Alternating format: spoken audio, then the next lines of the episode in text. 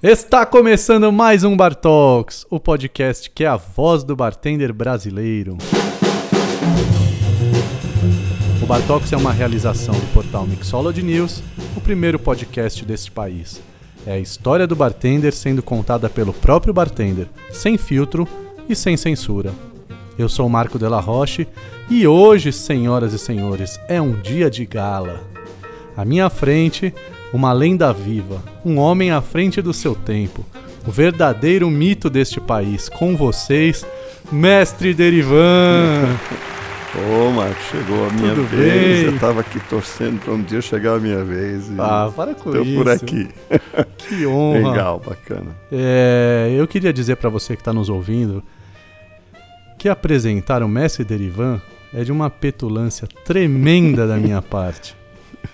Para mim, um mestre é na mais profunda conexão entre duas almas, aquele que remove o véu da ignorância, aquele que dissipa a escuridão, aquele que ilumina o seu caminho. E eu lhe pergunto, caro ouvinte, quem são os seus mestres? Eu me sinto na responsabilidade e na honra de apresentar o que é o Mestre Derivan para vocês. Ele não é mais sobre falar do Derivan, e sim sobre falar do que ele causa em mim e em todos que tiveram contato com ele. Eu lhe dou as boas-vindas ao Bar Talks e vamos Obrigado. começar esse papo. Maravilha, obrigado. Tranquilo, vamos lá. Agora, gostaria de pedir um minuto da sua atenção para que a gente possa, pela última vez na história desse programa, receber as bênçãos através da oração do bartender.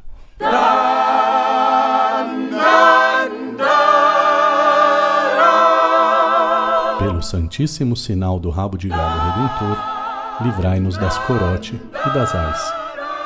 Que nunca nos falte a simpatia de Dale DeGrove ou uma dedada apropriada de Gary Regan. Não nos deixeis beber de litrão, mas lembrai-nos de não mais fechar o bar. O coquetel nosso de cada dia nos dai hoje, que a graça do mestre Derivan recaia sobre nós para todo sempre. E que nos bares ninguém diga ser um mixologista, e sim Um barman. muito bem, começamos então. Abençoados. E vamos falar sobre o que aconteceu essa semana? Vamos lá. Vamos colocar bem a par das. Vamos lá. notícias. Eu gostaria de fazer aqui então, é, em primeiro lugar, uma. é, eu esqueci de pontuar isso no momento exato sobre o falecimento de uma figura importantíssima na nossa história, né? Que foi o primeiro presidente e fundador da ABB, senhor Bernardo Sconza. Isto, é? perfeito. Ele fundou a ABB em 1970 Hum, no Conjunto Nacional, sim. 16º andar, onde Hum. hoje habita a graça de Mestre Derivan, no É. Blue Note, né, casa que ele é chefe de bar, Hum. e faleceu com 90 anos e por muitos e muitos anos esteve na atividade, né? Isso, sempre, Terminou sua sempre. carreira no Hotel na- no Clube Nacional. Clube Nacional ali na Barra Sim, Funda, na né? Barra Funda. Muito bem. Você conheceu o Bernardo de longa data. De longa data, a gente praticamente quando eu entrei na associação, eu entrei em 74. Na associação eles já estavam, era um grupo reunido, um- era um grupo de bartenders, de barman, na época Uhum. que se reuniram no Conjunto Nacional, lá tinha a Martini Rossi, Sim. que era, lá na realidade era a Terraça Martini. Uhum. Terraça Martini é um, era um movimento que a Martini Rossi tinha em várias partes do, do mundo, Uhum. e ela entregava o espaço para a sociedade de local utilizar para eventos, vernissagem, lançamento de livros, várias coisas. E ela dava todo o serviço de bebida, o suporte de bebida e tudo. Uhum.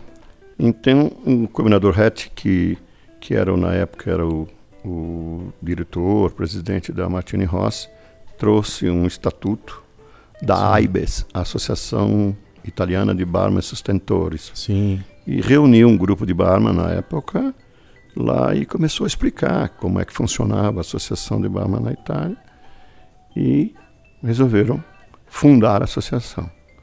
E foi muito bom que teve um apoio muito grande na época e criou-se uma associação num momento que que era muito interessante porque era um momento que não se podia ter muita as associações estávamos dentro do regime militar Sim. e não se podia reunir pessoas, essas Uhum. coisas eram tudo muito difícil e tal. Mas houve um movimento da sociedade, as pessoas pediram, e, porque eram notáveis, eram profissionais notáveis aí, realmente em São Paulo.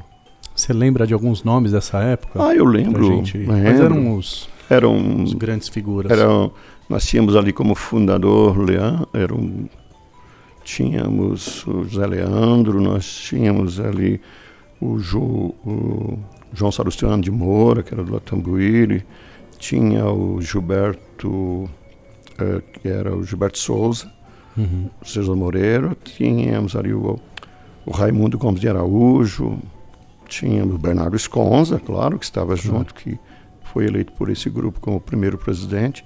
Tínhamos um grupo, tínhamos um grupo de italianos, espanhóis, e era uma época em que dominavam eh, em São Paulo os PEPs, Hum. todos os PEPs. Quem eram os Os Peps? PEPs, nós tínhamos um lá mesmo na Martini Rossi, que era José Rambinaburo, que era o PEP, Uhum. que inclusive dava aula, foi meu professor lá.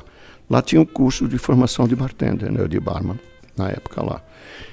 E era muito interessante esse curso, porque era o único que a gente tinha, pra você ter uma ideia. Uhum. O próprio Senac usava esse espaço Sim. e usava esse professor. Então você tinha o Pepe Burr, que era o talvez o mais famoso de todos, que o Pepe Burr era do Planos Bar, Uhum. Aí tinha o Pepe, que, José Águila Blanco, que mais tarde eh, foi sócio do Olímpia. Ele tinha dois, dois restaurantes em. Foi do Baiuca, né? Uhum. E ele foi para Santos e cria, ele juntou, se associou lá e criou dois restaurantes que durante muitos e muitos anos foram os melhores de lá do, de Santos, que era o Cibos e o Fifty. Uhum. Também era Pepe. O Cibos é onde trabalhou o Wilson. Wilson, isso, que também depois virou presidente da associação, sim. fundou a associação lá em Santos e tudo. Sim.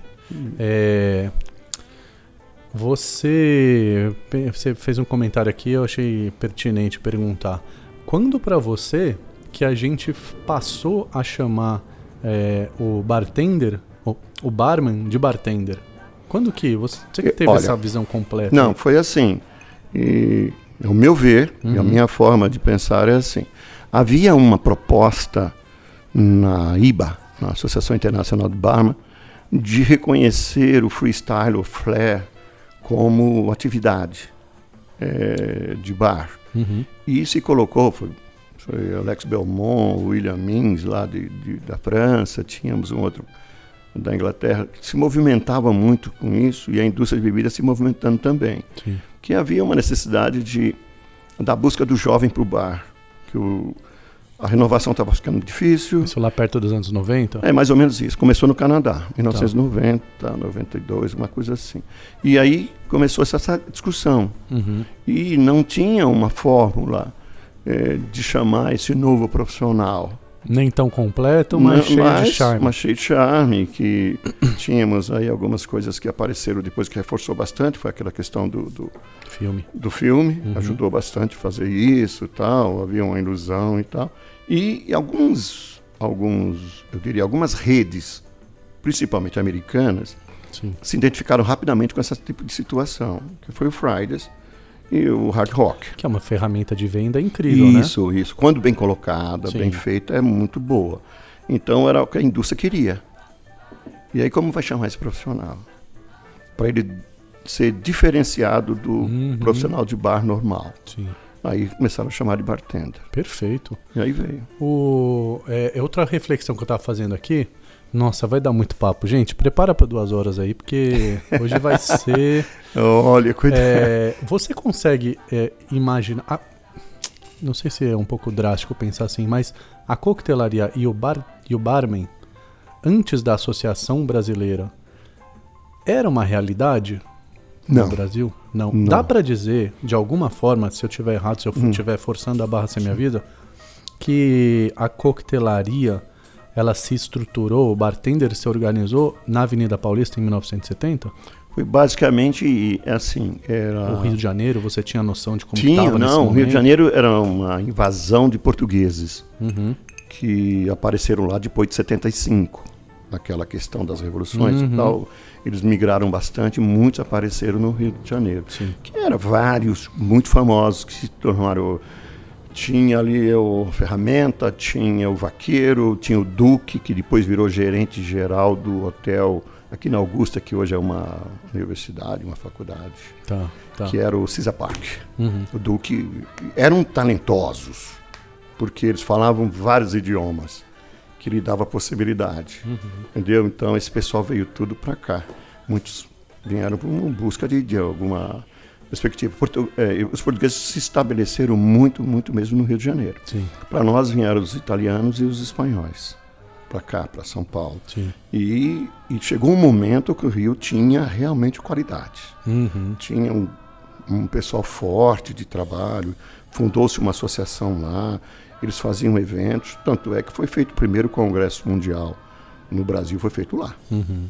1977, no Rio de Janeiro. Sim. Terminou em São Paulo porque pegou fogo no Hotel Nacional e acabou vindo para cá. verdade. Mas assim, é, é, eu vejo, eu vejo, eu tenho uma visão muito clara disso, tá? É, para isso, basta que você comece a estudar um pouco sobre a questão do seguinte: nós tínhamos muitos escritores, como temos até hoje, quem quiser pegar na internet vai pegar os livros que são chamados de vintage, de 1800, 1900, uhum. e vem chegando até aqui. Então, nós tínhamos muito material escrito. Poucos estabelecimentos, mas muito material escrito por pessoas que tinham fundamentado a questão da coquetelaria uhum. internacional. Precisava de um órgão que fizesse o quê? Que fizesse com que, desse monte de informações, fizesse um grupo de drinks que poderia ser considerado os drinks que seriam feitos em qualquer lugar do mundo. Sim, sim. Então, a partir daí, criou, em 1951, criou-se uma associação em Torquay, na Inglaterra, que está fazendo agora 69, mil, 69 anos. Sim. Então, o que, que acontece? Esse grupo, que a gente fica pensando em associações, cara, eu fui em 84 no aniversário, acho que era de quê? 80 anos da Associação Alemã. Uhum. Então imagine quanto tem. Associ... Eu estava fazendo um ano. Então, a Associação Suíça deve ter o que hoje? Uns 180 anos, uns 150 anos. Então as associações já existiam há muitos e muitos anos. Então, essas associações daquela época se reuniram em 1962 na França e em Paris e resolveram fazer uns drinks internacionais. Sim. É, Mas fizeram antes, uma forma, uma né? forma que um eram os 50 coquetéis mais famosos do mundo. Sim. E a partir daí, para você ter uma ideia, o acesso a esses drinks eram só para quem era das associações, uhum. que não tinha veículo, meios de você ter conhecimento. A indústria de bebida nesse período no Brasil, ela estava, sabe aonde? Ela estava ali na Rua Santa Rosa. Cantareira. Na Cantareira, misturado com batata, com Sim. azeitona. Com... Então era ali que eles estavam. Sim. A indústria que veio para o Brasil se estabeleceu, foi perfeito. Veio Cinzano, é. veio Martini Rossi, veio Stock, vieram a Seagram veio para o Rio de Janeiro. Quer dizer, começou a ter um, um, corpo. Porque aquele lugar da Santa Rosa e Cantareira é, é, é o canal de distribuição, distribuição para São Paulo todo. São né? Paulo todo. Então, e para as grandes estradas. E foi ali que, dali que surgiu grandes empresários hoje do uhum. setor, nasceram dali. Quer dizer, é, começou-se tudo por ali. Alguns ficaram, hein? É. Alguns ficaram lá. Não, então não dá para a gente é, olhar para o que a associação as associações, para a gente não focar em uma sim, coisa aqui, é, significa hoje para a vida do bartender, é, assim, não dá para comparar com o que era antes. Não, né? era a coisa antes, mais inovadora da era, época. Porque a continuação disso era o seguinte, para você ter uma ideia, é, essa, essa relação de coquetéis saiu em 62, uhum. quer dizer, a associação foi fundada em 1970, os cursos de barman eh, no Brasil começaram em 75, uhum. quer dizer, nós ficamos 13 anos fazendo coisas hum, Sabe? Fazendo o quê? Conta para mim. É, fazendo assim, o que um espanhol explicou que era, o que o outro disse. E você tem que entender que nesse período, gente, eram pouquíssimo, pouquíssimos estabelecimentos. E essa tal de CLT, ela não, sabe, apesar de ser em 30, em 40, mas ela não funcionava para gente. Uhum. Por quê? Você não podia sair de férias, você não podia ficar doente, você não podia fazer nada. Você não podia nem ensinar.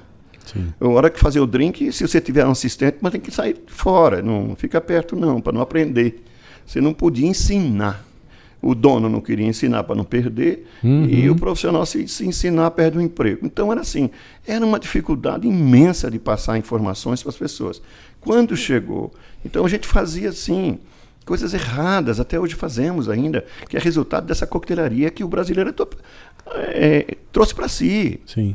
Alexandre com açúcar, canelinha, essas coisas, o esquissar com borda de açúcar. Quer dizer, essas coisas todas é nossa, gente, ninguém uhum. tira. Quer dizer, uhum. tem gente que chega no bar hoje, século XXI, ainda eu quero tomar um Alexander daquele jeito e tal. Então é assim. É. Então, são coisas do erro do passado que a gente continua pagando por isso.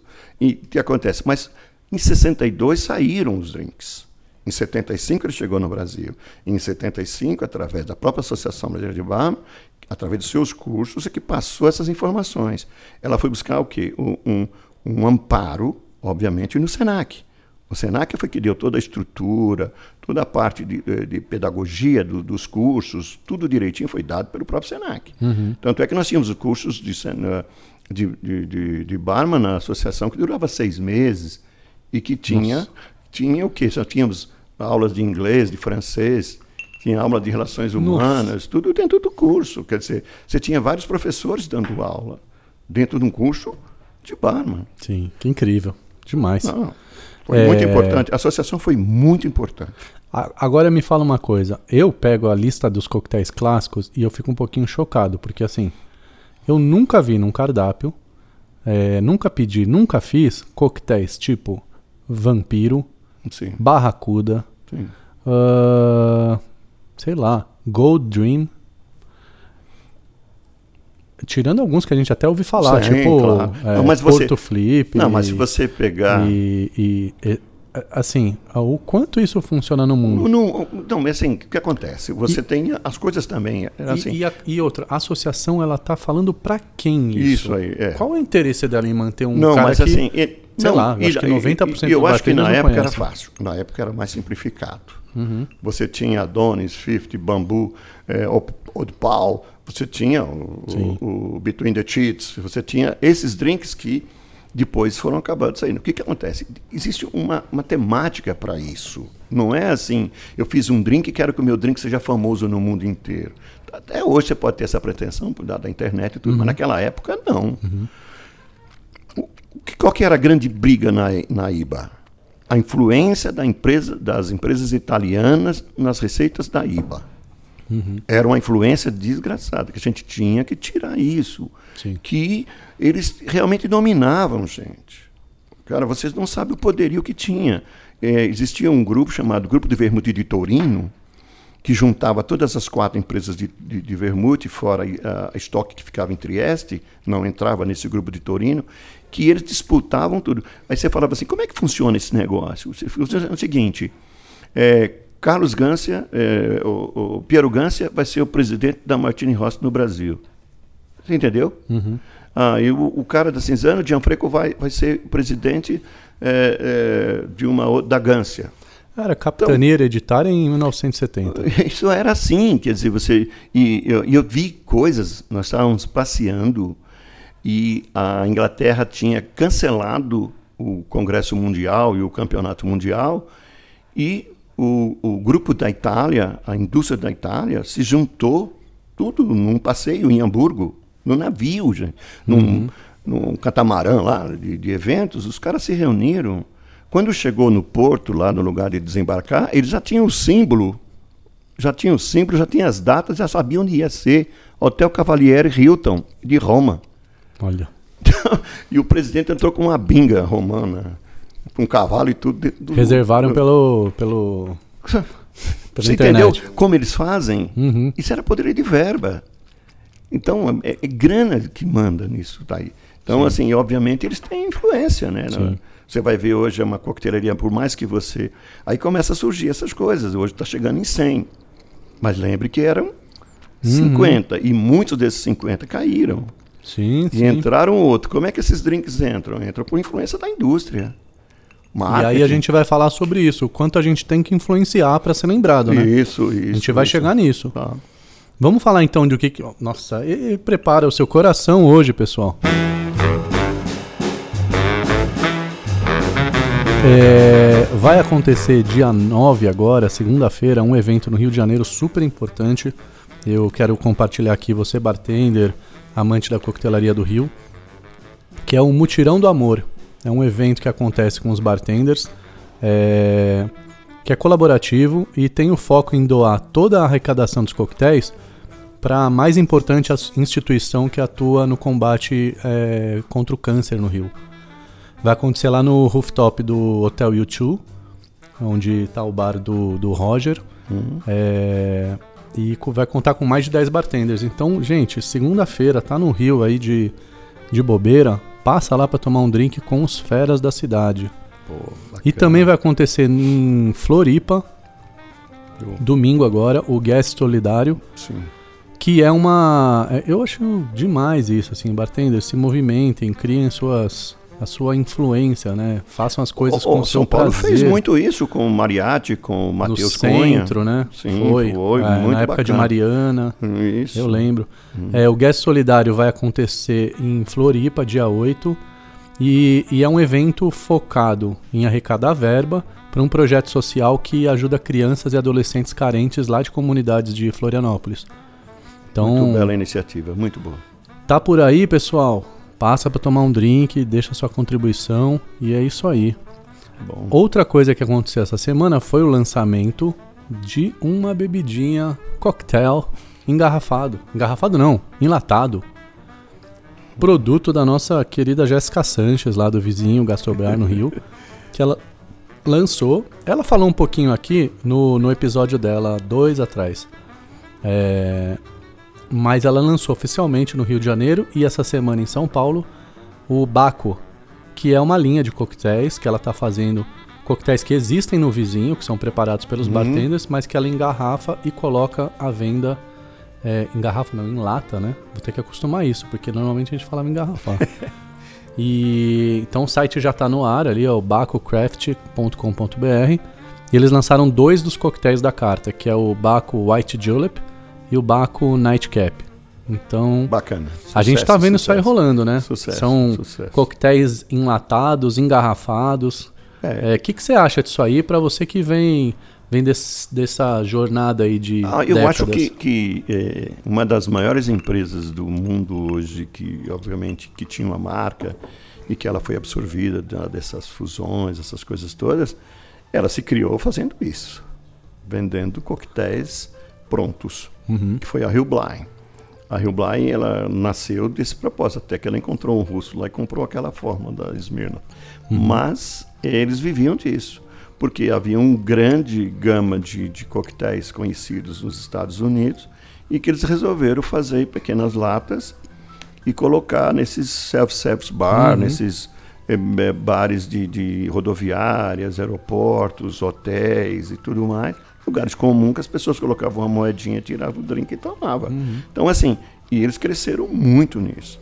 Depois nós tivemos um boom aqui no Brasil também, com essas iniciativas de empresas, só que isso vem e vai. Isso está se tornando artesanal, né? É, o pequeno isso, agora sim. Produtor. Eu, é o que, que acontece muitas vezes que é, inibe, de uma certa forma, hoje, inibe às vezes um bartender de fazer essas iniciativas é porque você tem que estar dentro de uma legislação. Sim. Você tem que ter mapa, você tem que registrar aquilo, uhum. você tem que ter alguém que responda por aquela mistura, além da sua capacidade sim. de criação. Sim, você precisa ter uma, uma pessoa, um Exato. engenheiro alimentar, alguém que possa assinar ali que realmente e, e você conseguir registrar e conseguir andar com isso.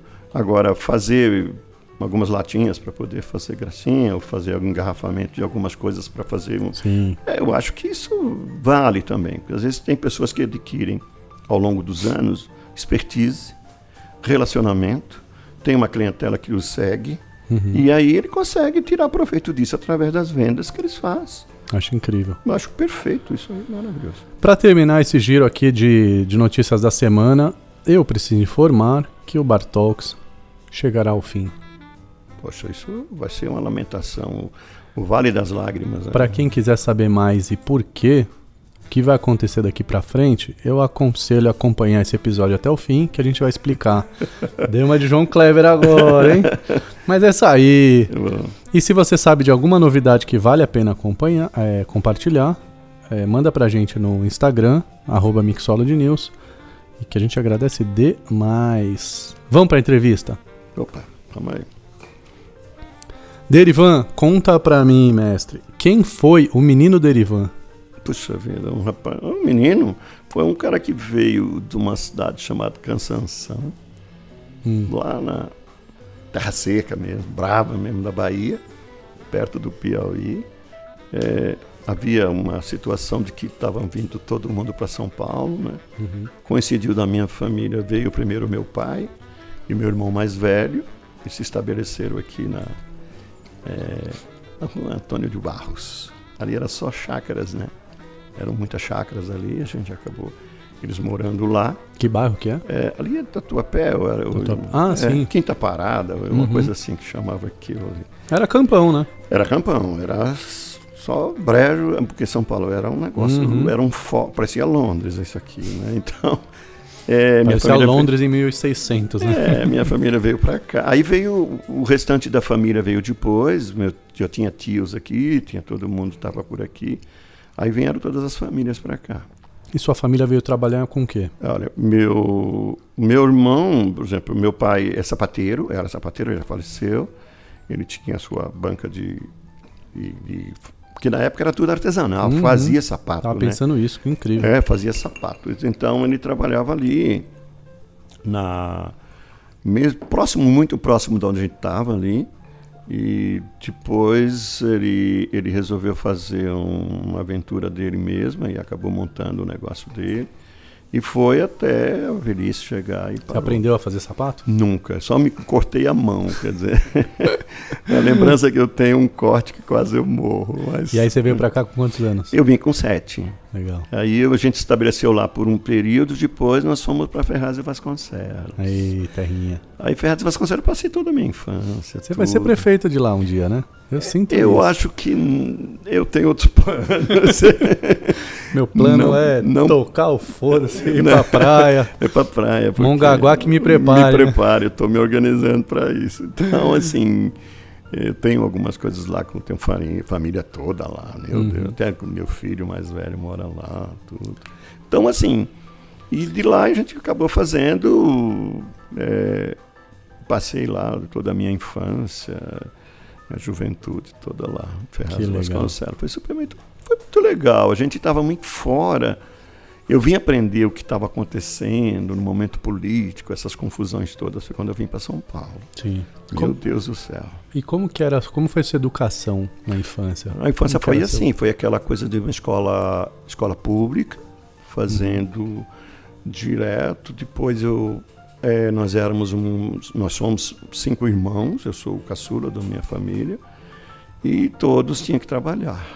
E muitos Uhum. tiveram que abandonar. Na infância tá? já, né? Já, porque não tem Sim. jeito, você tem que trabalhar, porque é para dar sustento, é muito Mas era desagradável. um padrão da época, É, né? era um padrão. O Você não pode ter 10. vida de boemia, não. Eu É. trabalhava Hoje que a 10, gente tá bonzinho, né? É, 10, 12 anos você já tem que estar trabalhando. Então, Sim. assim, eu pagava meus próprios estudos e sempre foi assim, até chegar e tive que abandonar também. É, abandonei por um período, voltei a estudar novamente. Uhum. Foi muito interessante para mim, foi uma descoberta maravilhosa voltar a estudar. Depois, é, mas para mim entrar nesse negócio foi foi uma coisa muito interessante, foi muito Hum. louco. Para mim entrar nesse setor de Sim, bar, restaurante, o que era isso. sim. Gente, eu não tinha a menor ideia. Imagina, servir Não, gente de gravata borboleta. eu, não, eu invejo todo o É. pessoal que vem aqui fala que o pai, o tio tinha bar e, e que ele já trabalhava lá, que já viu. tu- Cara, eu não vi nada. Outros tempos, né? Eu fui aprender o que era. meu pai me Copa, contou uma né? história incrível é, que, que, bom, enfim, na, na adolescência dele, ele saía de São Bernardo e ele passava, saía sexta-feira e voltava domingo, fim da noite. Uhum. E ele ficava jogando bola nos campos de futebol em torno do, é, do, do rio Tietê. Hum, E, e aí ele mergulhava no Tietê e Ah voltava, jogava bola, pegava um caminhão, atravessava, ia pro outro lado da cidade. Pô, Era essa outra época, né? é cara? outra época, nossa. E aí eu lhe pergunto, como foi se tornar pai? Pai, foi assim. Essa transição aí da, É. da vida. Primeiro eu tive que me, me estabelecer um pouco, Né? Então, para isso, né, eu tive. É, primeiro, eu já, já namorava a minha esposa atual, é muito engraçado, porque já estamos com 45 anos de casado. Então, assim, sem ininterrupto, né? que é uma questão. Que se frise bem isso. Então, assim, eu, a gente namorava e tal. E Você aí, tem mais tempo de bar do que de casado. É, mais tempo. Mas ninguém. Deixa pra lá, né? Melhor não, pra lá. não agrega comecei- nada no casamento. É porque eu essa comecei informação. com 17, casei com 19. É. Aí então, ah, quando eu casei, meus pais tiveram que assinar ainda lá tal para Uhum. poder eu casar, né? Então, eu, como eu falei, sou de uma família de cinco irmãos e Sim. todos os irmãos foram casando e foram saindo e eu acabei ficando na casa de um irmão meu e isso me incomodava muito. Uhum. Então eu resolvi lá em Ferraz tinha um negócio de umas plantas populares, sabe, que a prefeitura dava e tal. Aí a gente se juntou lá, consegui fazer. e Eu falei vou fazer uma casa para os meus pais, porque os meus pais estavam na mesma situação que eu, morando Uhum. na casa do meu irmão. Nada contra, era maravilhoso, mas eu precisava cuidar da minha vida. Sim. Aí eu montei duas, fiz duas casas e depois disso, casa feita, vamos casar, né? Casar. Aí eu casei em 1975, em 1976 nasceu meu filho. Foi uma loucura, cara. O Douglas. Douglas. Foi assim, porque eu não fazia viagens, eu não fazia nada, eu sempre estava por aqui, entendeu? Então eu acompanhava meu crescimento, meu filho está numa boa. Quando eu viajei em 1980 para estudar na Itália, eu quase morro, cara. Foi uma experiência que eu nunca que, não quero para ninguém. Por quê? Ficar longe do filho, né? É demais, cara. Nossa. Eu sinto isso hoje quando eu fico uma semana longe. Aí você ficou quanto tempo lá fora? Há 45 dias. Nossa, ele tava com quanto tempo? Ele estava com quatro anos, quatro anos mais ou menos. Quatro anos de idade. Tá. É uma fase que você não quer ficar longe, né? Não. Bom, você não quer ficar longe de nada. Nunca, né, cara? Nunca, nunca. né? Eu tenho hora que eu quero ficar seis horas longe, mas eu falo, pelo amor de Deus, para de falar. Mas aí já bate a saudade. Bate. Mas Então- é legal. E aí depois veio, né? Um, dois, três, quatro. Só três, só Três? três. Eu tenho dois, é, são dois filhos e uma filha, que é a Uhum. caçula. Sim. bom, tá, com quantos anos? Nossa, agora eu tô, tá Já fez uns 18, 30. né? Não, 30 e, pô, pô, É. eu tenho netos, hein? já Então tenho- tá bom, tem uma pessoa que quer falar com você aqui. Vamos lá. Boa noite, Marco. Meu nome é Douglas, sou barman e com grande prazer, filho do mestre Derivan, de que tenho muito orgulho, me ensinou tudo o que sou, tanto no pessoal quanto no profissional. Ao seu lado, todo dia é um aprendizado. Trabalho desde os 16 anos, junto a ele em alguns eventos, compartilhamos momentos inesquecíveis. Para mim, um deles foi uma temporada em Campo de Jordão, com um restaurante bistrô, no auditório Cláudio Santoro. Hoje em dia, auxilio ele no curso de barman na BS. A minha pergunta para o mestre é como ele vê nossa profissão nos dias de hoje. Agradeço por tudo que o, o meu pai representa na minha vida, onde me ensinou a amar a minha profissão, exercê-la com perfeição, dedicação e honestidade. Um grande abraço, pai. É isso aí. Opa, Douglas. é, Não quer ficar longe de você, não, Douglas. não sei agora, quando você tinha quatro, não queria. Agora eu. Douglas é um companheirão, me ajuda bastante. Ele, e a gente sempre troca figurinhas legais e Sim. tal. Mas assim, e, e vai, a gente tá fazendo, a gente faz muito corporativo, Aham. né? E, e cai cada produto pra gente, né? E essa semana a gente teve uma reunião, né? Porque caiu um produto para nós. Que interpretação de cores, dos drinks tem que estar com as cores que o cliente quer, e tem que, ó, vai ter um desfile, tem que ter um drink assim na mão de todo mundo. E as pessoas acham que é fácil, faz um drink marrom, faz um drink azul. É. É, azul, vermelho tá lindo, né? Mas quando começa a pegar umas coisas, então aí eu chamo ele, vamos acertar isso aqui e tal, contratação de pessoal, o evento é muito grande e tal. Então, ele sempre está comigo. E é teu braço de E confiança. É né? muito, muito assim. É, é, eu acho assim. é, eu tenho grandes amigos, graças a Deus, são pessoas maravilhosas que contribuíram com o meu crescimento. E eu espero que eu tenha ajudado também para eles e assim uma recíproca. Mas eu acho que quando eu não queria que os meus filhos trabalhassem nisso, juro. Mas eu fiz umas coisas meio erradas. Eu levava o Douglas, principalmente, o Douglas ia para todo lugar comigo, entendeu? Ele ia Vai, o- vai ouvindo, Jéssica. concurso de barman, ele ia comigo, cursos, eu levava ele para a cidade, para Recife, viajava comigo para tudo que era lugar, ele estava sempre comigo, porque era um meu amigo, meu companheiro e tal. E eu não queria ficar longe dele e a gente levava junto, era muito legal. Putz, quando eu vi o cara já era barman, cara. Falei, putz, cara, não era isso que eu queria.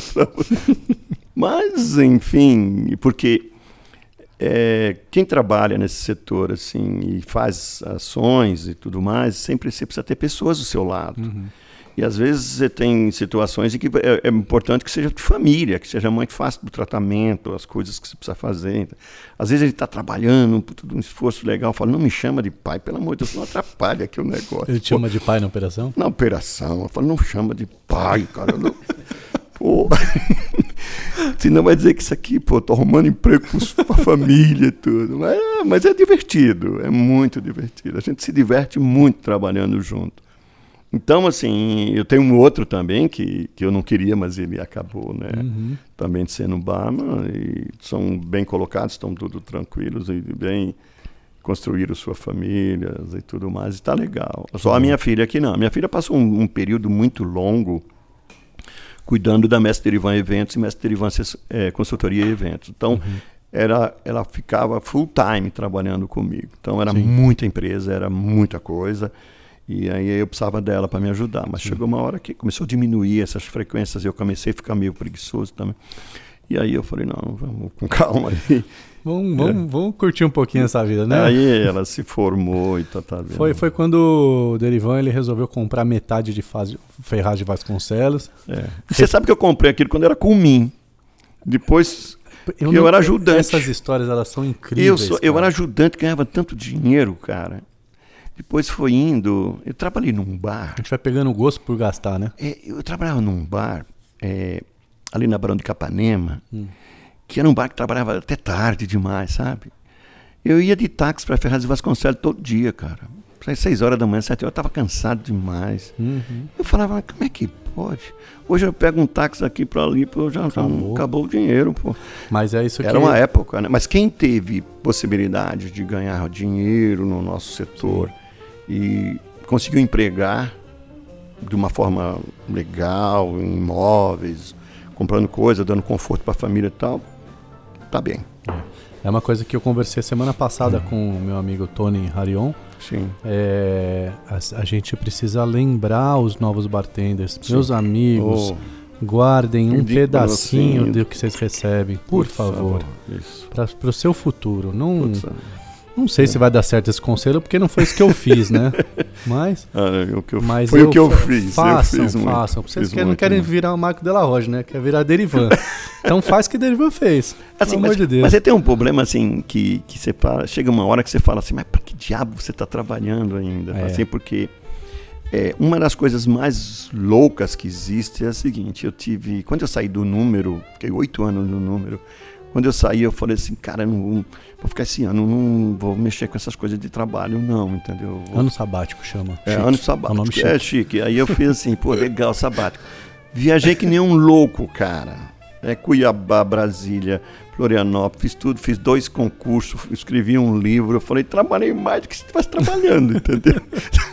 então não adianta você falar assim. Aí, agora, eu sinto falta de algumas coisas assim na minha atividade quê?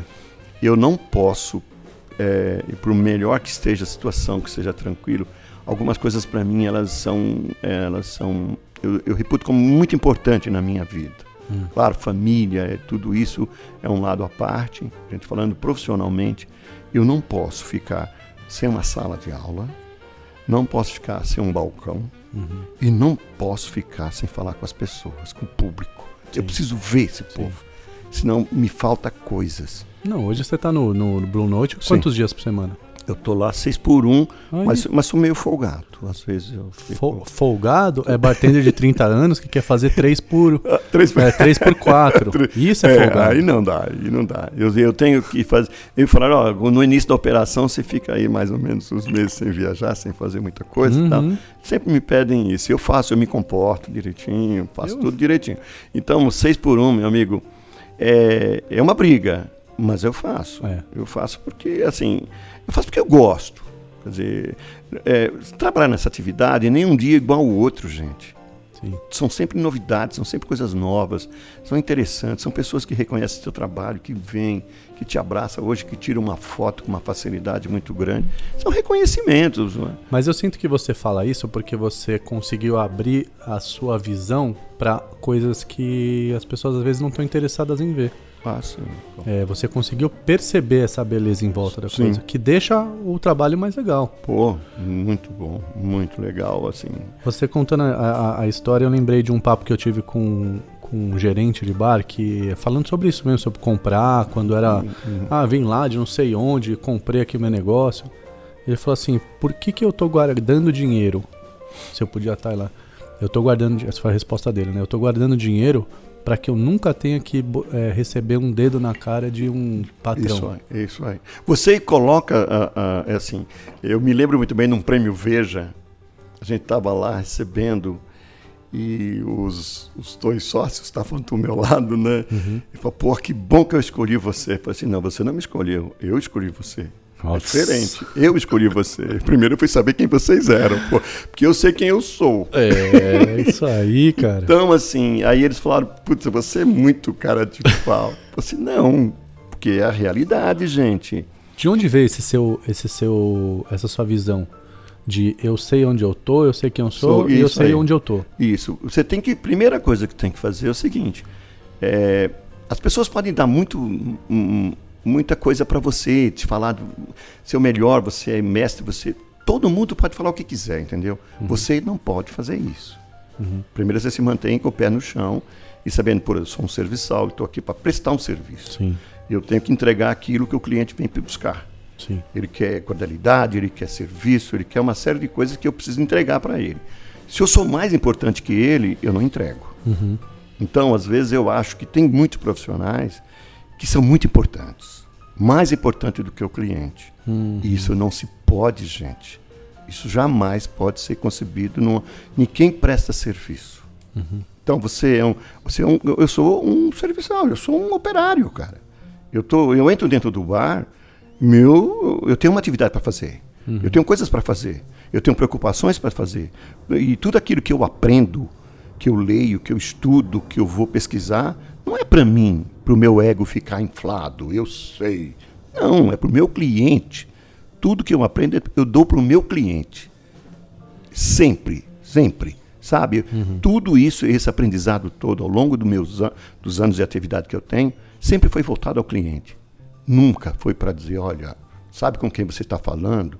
Sabe quem eu sou? Sim. Jamais, gente. Sim. Isso não pode passar na mente de uma pessoa que trabalha com gente, com pessoas, entendeu? Você não pode fazer isso. É. Eu tava pensando aqui que eh, os anos 90 a gente passou por um.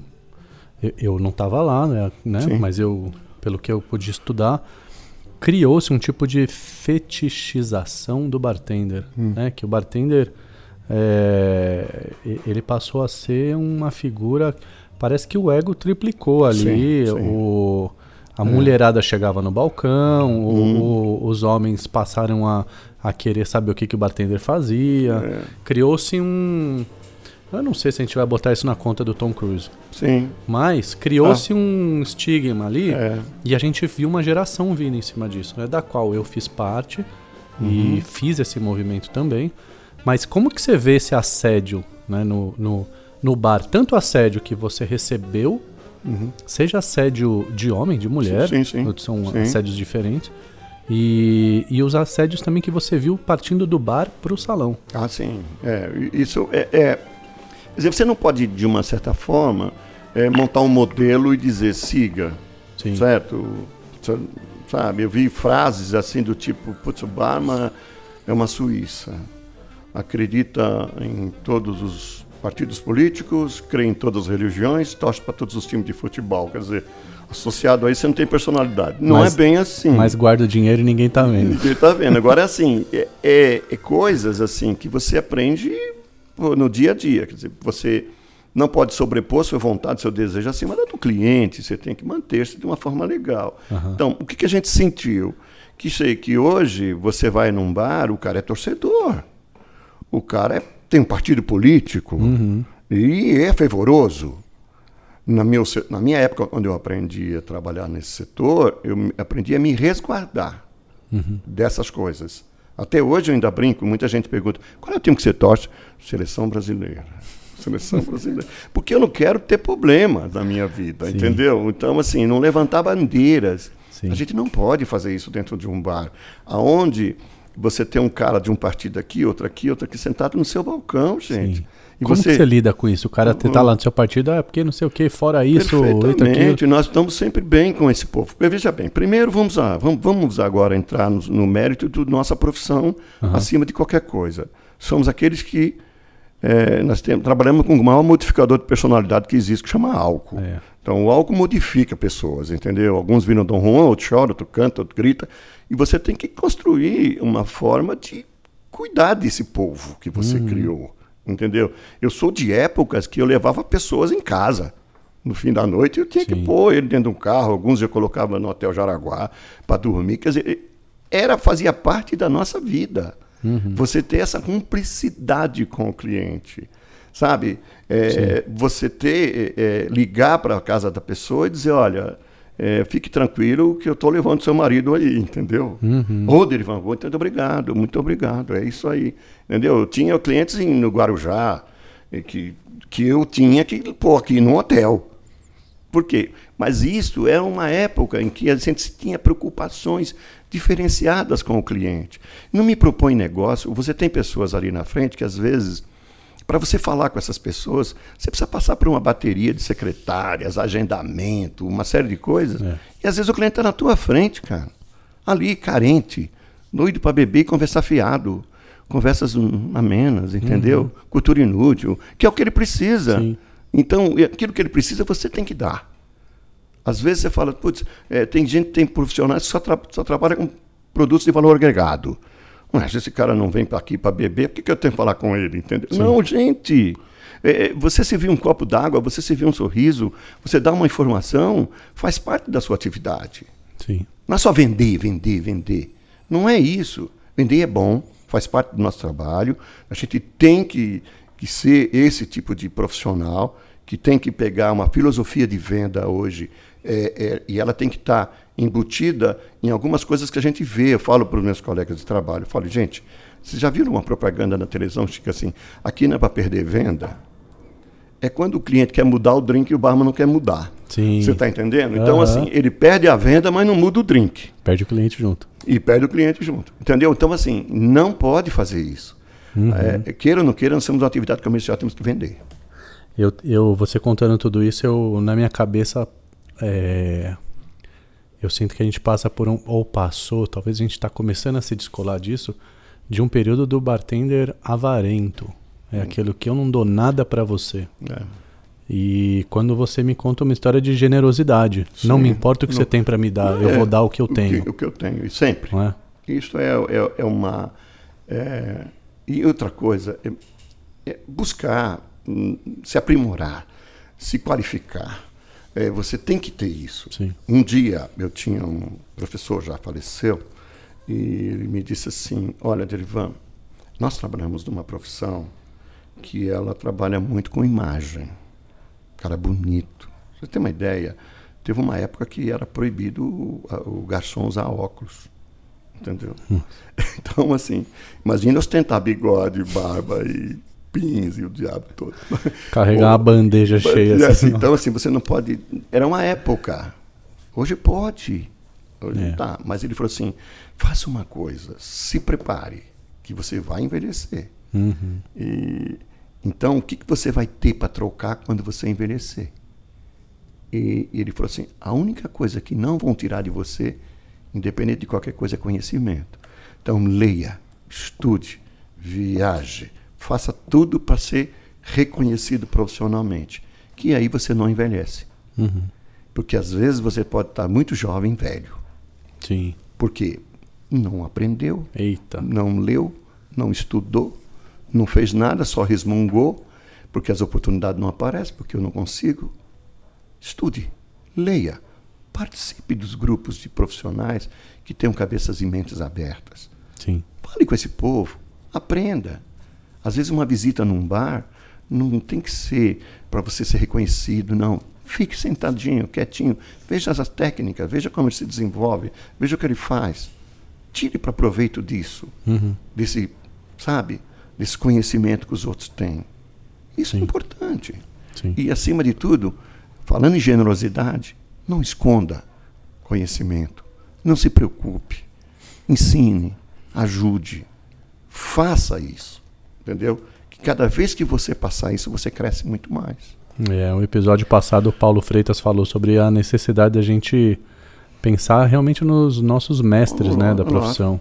Quem é que ensinou pra gente? Quem é que passou gratuitamente a informação? É, gratuitamente no sentido de generoso, Já- né? Isso. Incrível. É, Qual foi o primeiro coquetel que você tomou? O que eu tomei? Olha, cara, de bebida alcoólica, a primeira coisa que eu tomei foi um vinho de garrafão. Ih. Na missa do galo. e o primeiro porre? Ah, foi um porre nesse dia, entendeu?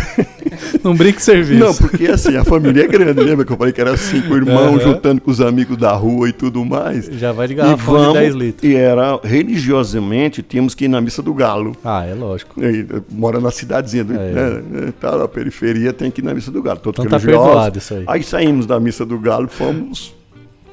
E, a- e o vinho maravilhoso que tinha lá era um de garrafão, né? E foi minha experiência, foi marcante. Você lembra desse dia? Assim? Meu Deus do céu. Eu lembro quando cheguei em casa, fui carregado, quer dizer. Fora que é um desperdício, tudo que você comeu durante o dia, aquelas coisas todas. Mas tudo bem. Ai. Mas foi isso, cara. Se- Aí você foi parar no Bistro Bar, que ninguém faz ideia de como, quanto esse, esse bar, restaurante era importante, né? É, é assim. O que, que você. Foi assim. É, primeiro, é, foi o seguinte: foi graças à própria associação de barman, dos membros da associação do barman, que participavam dessa rede, trabalhavam lá, e me chamaram para ir para lá. E eu, eu tinha uma proposta muito boa do Otton Palace, ali na, na Praça do Patriarca. Tem um Pepita de Ouro, e falou assim: olha, eu preciso de você aqui. Nessa época, bar de hotel era forte, né? Era forte e ele tinha um apelo bom. Que ali tinha passado grandes profissionais. Poxa, nossa. Era um, foi do 54, né? Do quarto centenário, que ele foi inaugurado ali. Então, e ele estava numa das, das dos ligamentos da rua que a gente considera hoje. Vamos brincar um pouco de Oscar Freire, né? Sim. Era aquela rua do mapping. Aham. Aquilo tinha os melhores cafés. As pessoas tinham uma elegância de andar naquela rua, né? Eram tudo muito chique.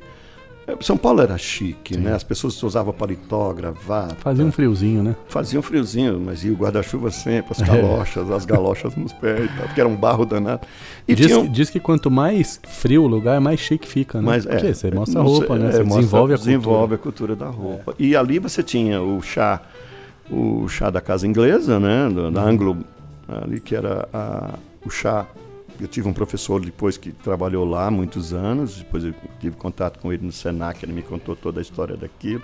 E tinha o Café Vienense mais na frente do Olidô, e tinha lá um dos melhores hotéis do Brasil, que tinha, que era o Esplanada, Uhum. que era do lado do Teatro Municipal Salãozão inteiro. inteiro ali. assim, era, e tinha um chefe de bar ali que eu era apaixonado. Como chamava? Luiz Assunção, Luiz, o, o Meninão.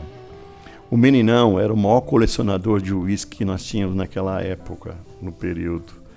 E depois ele montou um, um pub Uhum. na, quando veio a nova Faria Lima. Sim. Ali do lado do Sailor, onde é o Sailor hoje, Aham. ali tinha um pub dele. Nossa, cara. Ele fechou porque ele bebeu o bar todo. 1900 e? Aí nós estamos falando, eu acho que era 76, 78. Você lembra o nome desse pub?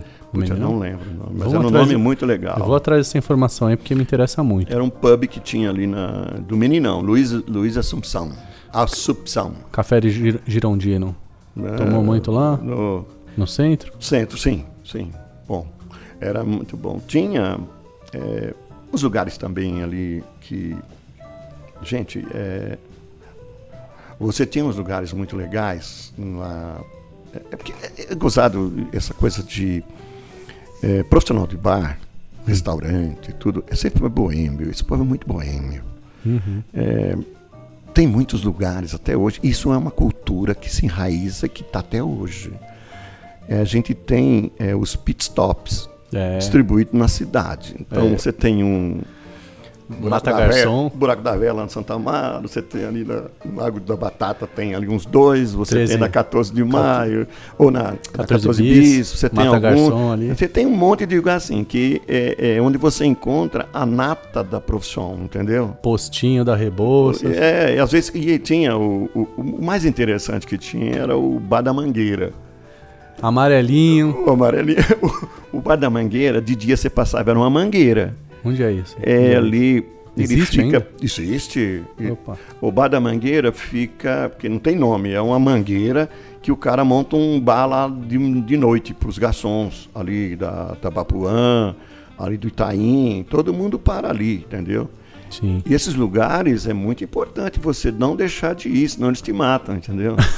O fulano não veio mais aqui, acho que ele morreu. então sempre você tem que aparecer. É. E eu, eu gosto muito desses lugares porque eu fiz muito o happy hour dos morcegos, entendeu? que era um evento que eu colocava 200 pessoas assim numa noite, entendeu? E tomando Scotch Whisky single malt. E coquetel nada. Não, era, era, era a marca. E comendo ó, a baixa gastronomia maravilhosa. Tem caldinho de mocotó, caldinho de feijão, Sim. linguiça calabresa cebolada. É a né? vida, né? E aí, e, e os caras passavam o dia servindo trufas negras. É. né. Mas era muito divertido. O, o bistrô passou muita gente famosa lá, né? Hum. Passou, Foi ali, passou. É. foi ali onde você, você realmente enraizou Sim. na, eh, não vou dizer alta burguesia, mas na alta Sim. sociedade. Ah, é, foi. Redatores, editores, Foi, jornalistas, sim, jornalistas. senador. Nossa.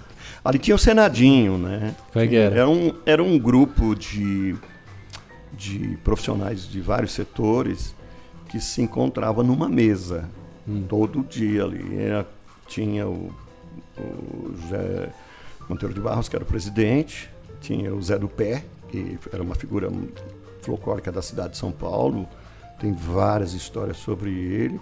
Então você tinha ali todo mundo. No fim do ano, eles faziam a festa deles para privilegiar o, o bistrô, os funcionários do bistrô.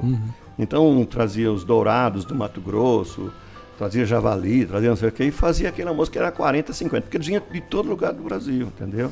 Tinha ministros, tinha professor, professor Federico Marques era o presidente da mesa, quer dizer, era para você se assustar com o grupo que tinha ali, entendeu? Quando foi o dia que você, que você serviu pro, pro Geisel, né?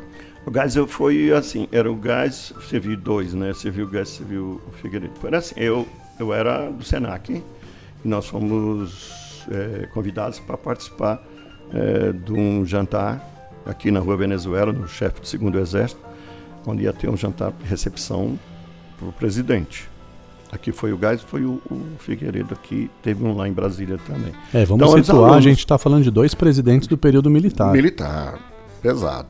Então, assim, mas a gente... Basicamente assim, troca o açúcar pelo sal pra você ver que vai dar pra Nossa, sua vida. não, primeiro tem um provador. Foi, a figura do provador, eu, eu- foi a primeira vez que eu vi antes dos filmes, e foi a primeira vez que eu tinha visto, né? Porque um provador, você desmontava todo o prato, enfiava o dedo, comia, não sei o que e tal. Era uma confusão, Que danada. vida horrível de presidente é E essa? a bebida, um prato mexido. a bebida tinha. Poxa, o cara tinha que arrumar tudo direitinho.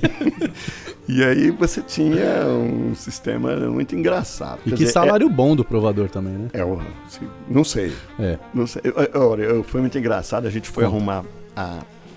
Nós tínhamos que ir no local antes para ver a festa, como seria e tudo mais e tal. Então tinha um chefe do segundo exército que recebeu os professores, nós todos, os, né, as pessoas que iam trabalhar lá. Primeiro já tinha passado sua ficha no DOI-COI todo, É. para saber se você não tinha problema. Muita gente disse, não, eu não vou, porque eu- esse É, dia eu tenho todo- compromisso. então, porque senão fica guardado lá, entendeu?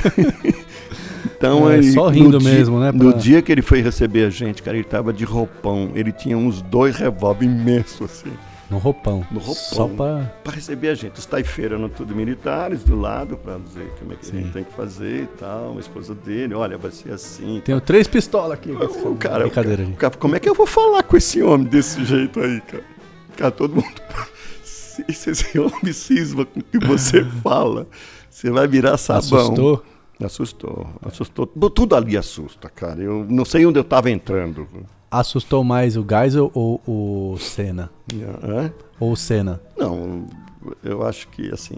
Eu que me assustei mais dessas O coisas. Pelé? Não, não, essas pessoas não eram tudo generosas, generosas. É. O Pelé era mão de vaca, mas era gente boa, entendeu? É gente boa, mas é mão de vaca que nem o cão. Nunca vi Pagava pagar uma, caixinha, não? Eu nunca vi ele pagar uma conta. Que sempre. dizer, Mas pagavam dele. por sempre. Ah, ele mas, tava pô, na O cara é tricampeão mundial, Sim, né? é o Pelé. Pô, ele é o Pelé. A gente é, saía a cozinha toda, todo mundo para tirar foto. Era uma É. confusão danada. Agora, um dos caras que mais eu fiquei com medo de servir mesmo É. foi Erasmo Dias. Esse eu fiquei assustado. Conta pra gente quem é. É, o Erasmo Dias, na época, era secretário. Foi, tinha invadido a PUC, tinha, tinha um passado doido junto com o Maluf, né? Que ele era um Aham. cara bravo mesmo. Aquele era bravo. É. Nunca vi um cara igual aquele. Assim, terrível mesmo. E ele chegou no meu balcão, ele tomava uísque com água. E eu tô ali numa luta danada, soltando coquetel, fazendo caixa, aí o pau comia. Ele diz, menino, como é que você faz tudo isso sozinho? Falei, não, tá ótimo. Tá bom. Tô feliz da vida. E, eu, e os drinks saindo. E era uma época, gente, que às vezes eu, eu tenho um livro meu que eu mostro os drinks. Você fala, não foi eu que fiz isso, não. Não. Não foi eu. Guarda-chuvinha, bandeirinha, sabe Mas aquelas aí coisas. é, é Cara, tudo do seu tempo. mas aquilo, cara, era chique, era elegante você levar um drink daquele. E ele cismou que queria beber um daquele. Falei, Ai. não, bebe não. Bebê, não faz comigo Faz não. isso comigo. e eu fiquei aí, eu falei, não, o senhor tá tomando o melhor Scott do mundo, olha que coisa maravilhosa, chique, elegante, eu tremendo mais do que. Ele falou, não, vou continuar, então, eu vou beber meu uísque e tal. Mas Continue aí. Olha, Não me faz cara, isso. Meu Deus, aquele dia eu falei, não passa. Dá uma pesquisadinha aí, pessoal, no quem é Erasmo Dias. Vocês vão ver a história do É. figura aí que vocês vão entender o medo do Derivan de repente servir um, É. um cocktail. Não, não, queria, de- juro. Ele disse que não tá bom, meu amigo. Não, eu vi Ah, coisas assim. incrível, Ele, ele era meio bravo mesmo. assim. É. Claro que você tem clientes putz, divertidíssimos, engraçados. Olha, eu tive a oportunidade, recentemente fui no programa do Rony Von, quando estava no então. Que é É, seu eu vi lá. brotherzão, né? É, Virou um... um amigo Eu maravilhoso. estive no programa do Rony, tinha o maior prazer. Falei dele para você. Eu falei de Oh. você pra ele. Ah, sim. Cara, foi é uma hora das pessoas assim ele que me deu um eu- abraço, falou assim: Ah. "Pronto, você tá em casa". Admiro demais, ele é maravilhoso. Então, é muito engraçado. E, e- e- posso cortar aqui, desculpa, gente, a entrevista é sua, mas eu, eu, eu porque isso foi incrível pra mim. Foi- Eu vou contar isso pro resto da vida.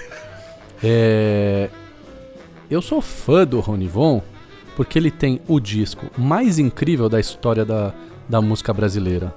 Você sabe como é que chama, né? É...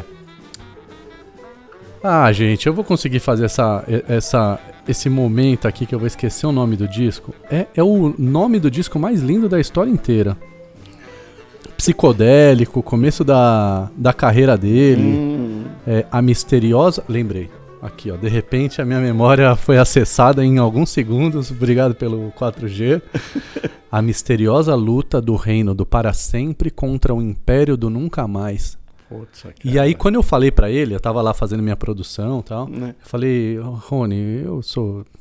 Me dá um abraço, obrigado. Aí eu falei pra ele, sou fã do seu disco, esse aqui. Que é incrível, gente. Procurem saber. Ele olhou pra mim e falou assim: Não acredito que você conhece isso. Mas isso era um, era um outro rapaz. É uma, de uma beleza incrível esse, esse É, título. Então pronto, aqui, bacana. eu só queria deixar registrado que eu. Rony, te Não, amo. é, né? O Rony foi o seguinte, eu fui trabalhar, eu trabalhava numa empresa do e me contrataram para fazer um bar eh, num programa do lá na 13 de maio do maestro, puxa vida, calma aí. O maestro tinha um programa que ele gravava nos moldes do Clube dos Artistas. Eu também fui no Clube dos Artistas. Não sei se foi Almoço com, as estre... Almoço com os Artistas. Uhum. que era da Pepita, com o Peter Rodrigues e o, o Hector Rodrigues lá. E era assim, era vinha é, festa da uva. Maestro Zacaro? As, é, é, isso, isso. Zácaro. Zácaro. Isso, Zácaro. E ele tinha um programa lá no na 13 de maio, na, na, na Rui Barbosa. Hum. E tinha um teatro lá. E ele gravava um programa lá para passar na costa americana, costa leste, não sei o que e tal. Mas passava aqui também aos domingos, né? Uhum. E tinha essas mesas, sabe, de artistas que cantam era igualzinho ao Mosca às Estrelas. E tinha lá festa do aniversário da cidade do interior, vinha o prefeito, vinha as sim, festa da uva, festa do figo. E, e, me chamaram. Eu ia trabalhar lá para fazer a gravação. Aí ele falou assim: ó, tinha uma mesa que estava o Jair Rodrigues, Rony Von, tinha um monte de artista numa mesa redonda, né? E pediram. Eu falei assim: ó, garçom, leve esses drinks, joga lá no meio da mesa deles, tá? Que era com aquela luzinha que acende lá, aquela vela uhum. de aniversário, que é proibida uhum. hoje. Aí mandei lá uns drinks, falei, ó, cortesia do barman. Aí não deu outra. O Ronivon saiu da mesa e veio falar comigo. Você tem os seus livros. Eita. Aí as pernas, as pernas bambiou e eu ficamos amigos aí eternos. É, eu, eu, ele é incrível, cara. Puta, mas falando do bistrô, bistrô era um, era um, lugar onde tinha, vocês não vão lembrar, porque eram todos ainda muito jovens, mas tinham, teve uma época que tinha a turma do Poar. O que, que, é isso? A turma do Poar era quando o Poar foi uma das bebidas mais bebidas aqui. Uhum. No Brasil, que era aquele aguardente de pera, um aguardente sim, de pera, sim, sim. suíço, francês e tal. E que. Acho que é o Rony Von ligando aí. É, e que tinha uma turma muito interessante que bebia aquilo, que era capitaneada por Ulisses Guimarães. Sim. Que eles almoçavam e depois iam para o bar tomar poá. Tava era, bem de vida, né? Porque devia ser. Era, era muito forte aquela bebida. É. Quer dizer, era a bebida que trouxe junto framboase, trouxe milho, trouxe um monte de bebidas Sim. também dos aguardentes que ficaram famosos a nessa turma época. do Poá. Turma do Poá. E era tudo no bistrô. E vem cá, você acha que você foi o primeiro barman a, a, a furar a barreira do serviço para um, uma, um, uma profissão um pouco mais admirada. Você, a primeira vez que um barman foi para o holofote, foi para um rádio, foi para uma TV, foi para um, um jornal, ou você via isso acontecer antes? Não, antes aconteceram. Nós tivemos, tinha, tivemos pessoas TV. Que, que foram. Tinha um programa do Caçulinha que ele era patrocinado pelo Old Date. e era na Bandeirante. E ele levava é, barman sempre que a marca pedia, né? Sim. Profissionais para dar entrevista, para falar, fazer drinks e tal. Então a gente já tinha lá um holofote. Legal. A Marília Gabriela tinha um programa também na Band chamada é, Gabi Gabriela. Uhum. E tinha um barman que era o Emílio Pietro, que era o barman, chefe de bar do rodeio. Era uhum. uma das figuras mais interessantes que se tinha aqui, de bartender, barman, Sim. né? Sim. E ele tinha um programa fixo lá. E, e muitas vezes ele me levou no programa. Então era um destaque. Uhum. Eram pessoas que frequentavam o Latambuile e que tinham essa oportunidade, que tinha a mídia na mão, pegavam o barman de lá e colocava na mídia. Sim, frequentava sim. o rodeio, levava o, o profissional do rodeio. É assim, era mais ou menos esse círculo, entendeu? Sim, então a gente sentido. tinha uma certa notoriedade já existente. Uhum. Já tínhamos isso, entendeu? Sim. Quer dizer, já havia essas possibilidades de alguns espaços serem preenchidos por profissionais. E como que você vê hoje é, a quantidade de, de espaços onde o bartender conseguiu chegar em exposição? É, eu acho assim que ela ela tem que ser, de uma certa forma, daqui a pouco ela vai ser apurada. Uhum. Se ela vai ser apurada e quem é que tem realmente... É, é, passar uma peneira aí. Passar uma peneira, porque isso é normal, isso, é, isso a própria natureza faz Sim. isso, entendeu? De ver, olha, você é apadrinhado ou você realmente tem... Hum. É, assim, eu, eu mudei pauta de revistas, entendeu? Mas não porque eu queria, é porque estava mentindo. Uhum. Entendeu? E eu falei, não, não faça isso. Eu recebi no meu bar uma vez, isso foi numa revista muito importante, mas eu tive uma outra situação de uma pessoa famosa hoje, maravilhosa, que amo de paixão, entendeu? Mas por falta de. Era correspondente em Nova York e ela chegou com umas receitas de drinks que eu tinha que fazer a interpretação dela, do, do a transformação da onça para o ml e tal, e fazer umas fotos dos drinks. Ela falou assim: acabo de conhecer o cara que criou o Manhattan, que criou o Alexander. Eu falei, pô, legal, cara, mas é, é desse mundo? Porque, pô, ressuscitou? ressuscitou esse cara. Mas você acha que não é um parente? Tá?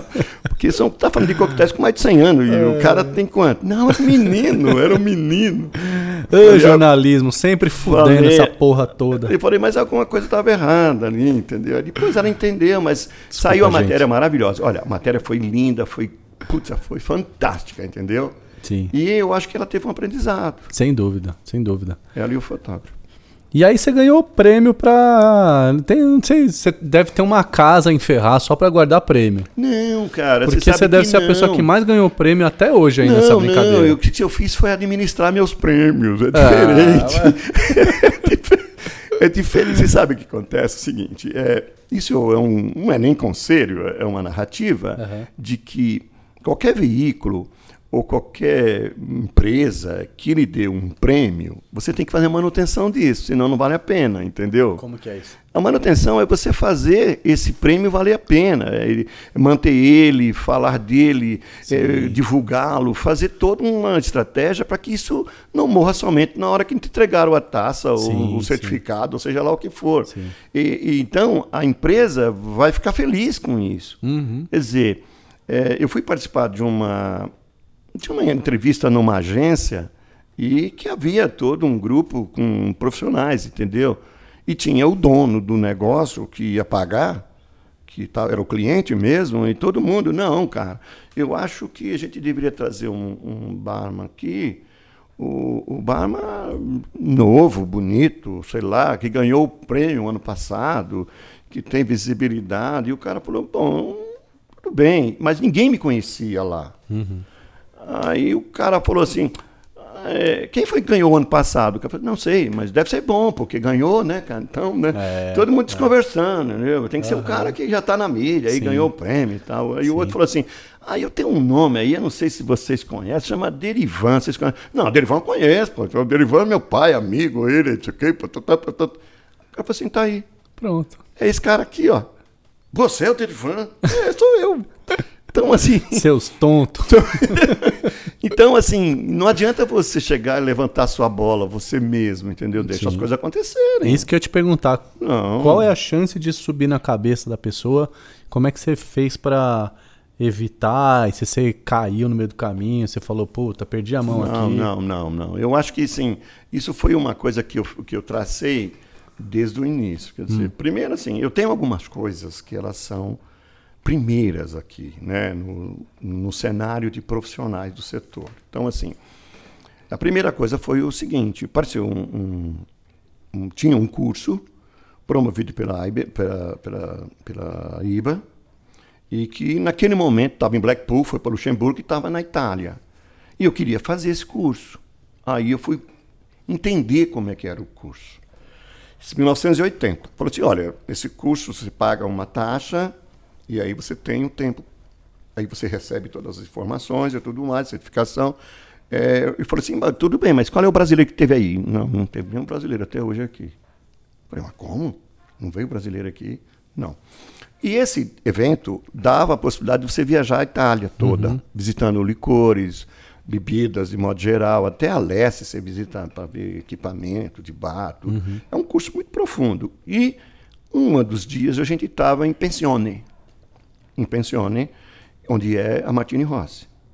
A Martini Rossi tinha um prêmio chamado Paisa Prize, que era homenagem a um barman jovem, que morreu muito jovem, muito famoso na Itália, e que a Martini Rossi criou um prêmio para essa finalidade. Então, eram profissionais de 18 a 28 anos, mas eram de mais ou menos 45, 50 países que se encontravam lá em Pensione. E eu estava na mesa e o cara que ganhava esse concurso mundial, ele tinha o direito de vir à Terraça Martini no Brasil. E nós tínhamos que receber o cara aqui, entendeu? Como recebemos várias vezes. Mas nunca participamos. Aí eu estava com, com o, o senhor Mantenelo Rossi, o conde girou a minha mesa e eu caí na mão dele. E ele fala português, ele fala dez línguas, sei lá quantas. Aí eu falei para ele, ele falou assim, é, é, eu falei, nós recebemos todos os campeões aqui no Brasil, de braços abertos, sempre bem, mas a gente nunca teve a possibilidade de estar aqui. Ele falou, vocês nunca tiveram aqui? Não, nunca tivemos. Aí ele chamou Giuseppe Marino, que era o, o coordenador do grupo de Vermute de Torino. Aí ele falou assim, é, Marino, está dizendo que não veio brasileiro até hoje aqui. Ele falou assim, nunca. Falei, então, esse rapaz tem que estar aqui o ano que vem. Olha. E me deu a chance de eu ir ao Grande Prêmio Martini. E depois, mais tarde, eu criei esse prêmio no Brasil, Hum, através da ajuda da Martini Rossi, sim. que tinha que ter um núcleo aqui para escolher o campeão e levar ele para o campeonato mundial. Sim. E era uma movimentação de barma jovem de 18, 28 anos, não podia ser mais que isso. E era um movimento absurdo que se fazia disso. Nós tínhamos Piero Gância no dia da entrega do prêmio, que era o presidente da Martini Rossi no Brasil, e é o dono da Gância, né? Sim. o pai da Bárbara, Sim. do Sim. Carlo Gância. Então, assim, eram coisas extraordinárias que aconteceram na minha vida. Pela primeira vez um brasileiro pisando lá. Então, assim, e abriu a possibilidade de ir mais pessoas para lá. O que eu sempre falo, Marco, é o seguinte: me deu, a profissão me deu a possibilidade de viajar muito. Viajei demais até. Eu, quando eu, eu dirigi a Associação de Barman no Brasil e vice-presidência da América do Sul, gente, eu tinha três, quatro viagens por ano. E eu- isso era mais do que eu podia, entendeu? Mas eu tirei muito proveito disso. E sempre que pude, levei pessoas. E sempre a minha volta, ela sempre foi manifestada do tipo: a profissão te deu isso, o que é que você vai dar em troca? O que, é que você vai dar para o coletivo? Então, assim, a gente criou o departamento de cursos na, na, na ABB. Depois criamos o curso módulo 1, módulo 2, módulo 3, para aumentar a possibilidade de crescimento do profissional. A gente fazia cursos no próprio SENAC, dando aula, aumentando a capacidade profissional que se tinha. E aí que aconteceu? Disso tudo era o que a profissão me dava, eu retornava. Então, me deu a condição de. Chegou uma hora que eu falei, eu preciso colocar isso no papel. Aí comecei a fazer livro. Meu primeiro livro foi em 82. Então eu tenho nove livros escritos. E são, assim, claro que a Caras me ajudou, mas são mais de 300 mil livros vendidos no Brasil. É, a gente. Eu ouvi uma vez que tem gente que fala sobre a vida e tem gente que viveu a vida. Isso é importante. Essa é uma, É. essa é uma coisa pra gente ficar atento. É, você sempre teve à frente, cara, do tempo. Você foi o cara que em 82, eu tava nascendo um ano depois, é, tava lançando seu primeiro livro. Você é o cara que em 2000, talvez 2001, tava com um canal na internet de drink, câmera. É, você colocou a caipirinha no holofote. Isso foi uma briga grande. Você tá com, a- com o rabo de galo aí que a gente vai falar daqui a pouquinho. No, no- colocando no holofote. Eu, eu quero dizer assim que tem. Como é que é aquela expressão lá do cavalo? Cavalo de corrida curta, cavalo de corrida longa? Não vamos mexer com os vizinhos, não. É. Ah, É, gente, eu, eu, eu, eu fico impressionado mesmo, porque é, consistência, solidez Sim, sim. e entrega. E longo prazo. Eu, eu, eu- bom, eu tô há 20 anos nessa brincadeira, eu já vi muita gente entrando e saindo, fazendo um foguinho aqui, e no ano que vem não segura a peruca. Não. E some. E hoje em dia, que eu já não tenho mais saco de ficar arrumando sarna pra me coçar, eu deixo só apagar o fogo, porque você fala, o movimento é igual aos é, outros que a gente viu. Sim, sim. A pessoa não, não. Eu espero que ela consiga, tenha sucesso, seja feliz, Claro. mas não parece que vai segurar. E você vê gente com consistência fazendo as coisas, dando Isso é passos importante. sólidos, não vai aí. pra trás. Isso. Ninguém chacoalha, vai, vai para frente. Então, gente, eu quero deixar aqui, olhando para você, dizer que, que é, todo o esforço que eu fiz nos meus passos, eles foram muito inspirados nos seus passos sólidos, que são é, gritantes, assim. A, a sua É. presença é, em todos esses momentos, é, pulverizando informação para todo mundo. Sim. Quando foi livro, quando o livro era a, a internet da Sim. época, quando o jornal era, quando a TV foi nos anos 90, você não saía, toda semana estava lá no jornal, revista, é, programa tal, programa aquele. Quando você foi para Caras, você botou a, a gente está falando hoje de gin Sim, tônica sim, revolucionando a sim. coquetelaria. Gente, a Caras em, na década de 90, não sei se era isso, tava aí, na, todo dentista, todo É mesa de espera, todo mundo assinava isso. É a realidade. É isso aí. Então, né, aqui fazendo as minhas reverências, o, o, o Bartox, nessa primeira temporada que está se encerrando hoje, ele tem a missão de entregar a história da coquetelaria de alguma forma, contada Perfeito. pelo próprio bartender. Isso aí. Para que em 2025 a gente possa é, fazer com que os bartenders que estão nascendo possam refletir sobre o que, que já veio, veio sendo feito. Não, e, e- e eu acho assim, é, é uma coisa muito antiga. Você tem que é, estude o passado, né? Estude o passado para você, de uma certa forma, é, viver o presente e programar o futuro. Então, assim, nada que você faça hoje, você tem que fazer pelo imediatismo, é porque está na moda, aí eu preciso fazer o que está. Não, gente, não é assim. Não foi desse jeito que a gente conseguiu é, manter o, o nível bom, entendeu? Cara, quando eu comecei a levar barman para fora, e eu levava delegações e delegações, e muitos estão aí já aposentados, fazendo outras coisas, alguns anos deixaram, mas eles, cara, era conhecimento em loco. O, tinha cara que chorava, cara, porque eu falava assim, cara, você não vai ter outra chance. Pô, mas eu não aguento mais de saudade da minha casa. Ele você é louco. Porque eu- nós íamos para Paris, de Paris aí ia visitar alguma empresa, já era coberto por essa empresa, nós íamos para a Holanda, íamos para a Bélgica, íamos para a Escócia, tinha que ir para a Escócia, tinha que ir para a Itália, tinha que ir para a França. Sempre tinha. O cara falou assim, puta, eu não aguento mais, então ir embora. Sabe? E- mas eu falava, e eu falei assim, você vai se arrepender quando chegar lá. Por que você não fez mais? Por que você não viajou mais? Você não sabe, cara. Então, assim, eu falo sempre para as pessoas, cara, você ganhou a oportunidade de uma, uma. E aprenda com isso. Você ganhou um concurso de uma empresa que ela vai levar você. A gente foi recentemente, fomos agraciados com a França, fomos para a França. Primeira coisa que eu fiz foi abrir minha passagem. Falei, não, o pessoal vai, não bate e volta, quatro, cinco, seis dias e volta. Não, não. Eu preciso ir. Então, eu vou arrumar as outras pontas. Sim. Eu saí de Paris, fui para Londres, passei o tempo em Londres, depois me juntei com um grupo de jornalistas, depois fui para fui para a Escócia, dez cidades viajando pela Escócia, voltei em Aberdeen, terminei em Aberdeen por outra empresa, eram duas, três empresas disputando com quem eu ia ficar, com o meu grupo todo. Depois vamos para Paris, falei assim, eu quero um fim de semana em Paris que não quero fazer nada. Na segunda-feira tinha um táxi me esperando para levar para Rams, para visitar Champagne. E- Isso é cultura, gente. E de Aberdeen saiu um dos drinks mais icônicos da história do, do- do, do Derivan, que é o Aberdeen Cocktail. Você- pode entrar no isso. Mixology News e ver a receita completa lá. é Chivas, Jerez, é baunilha. Isso. É uma beleza. Sabe quem vai fazer uma viagem agora?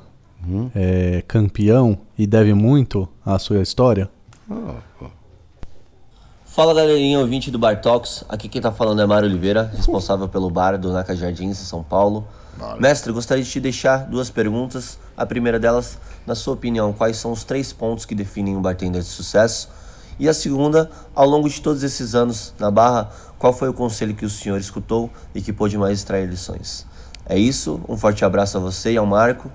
Muito sucesso, que o Bar Talks possa perdurar por um bom tempo. E é isso. Vamos que vamos, galera. Espalhem suas vozes. Um beijo. Brado. Viva Brado.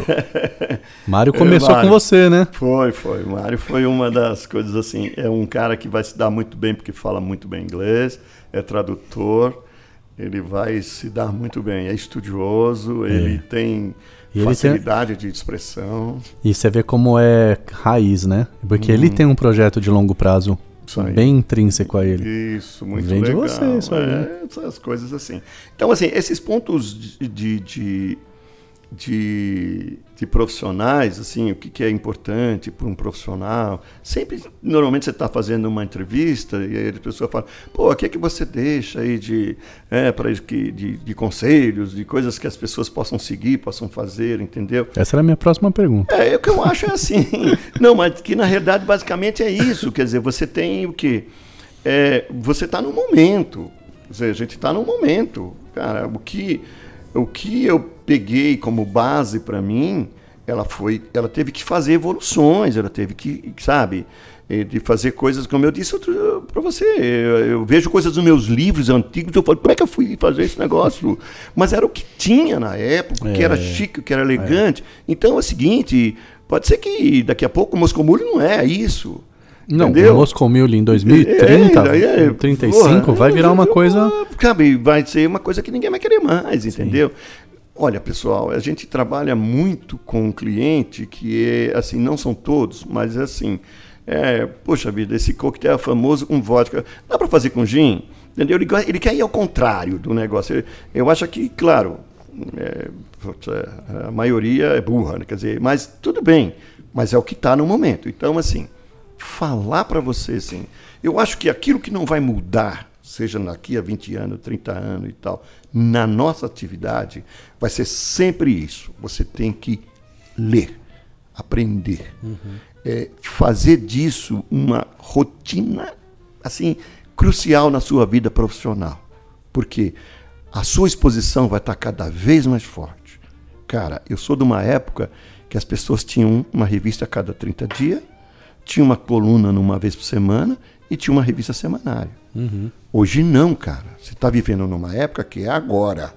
Sim. O cara viu, olhou e perguntou. Se você não sabe, se você não se atualiza, o mecanismo gira. Entendeu? A gente, por quem que se expõe, quem está atendendo o cliente, tá, precisa estar tá antenado. Então, acima de tudo, ler, estudar, pesquisar, para se preparar. Sempre. Segunda, é, você não tem que ter esse aprendizado, como eu volto a repetir, para você. Você está fazendo para ter uma entrega melhor do seu produto para o cliente. Segundo, eleve, eleve seus assistentes, ajude seus assistentes, não derrube eles, entendeu? Não dê dedada neles, na cara deles. Não diga quem você é para eles. Uhum. Entendeu? Levante.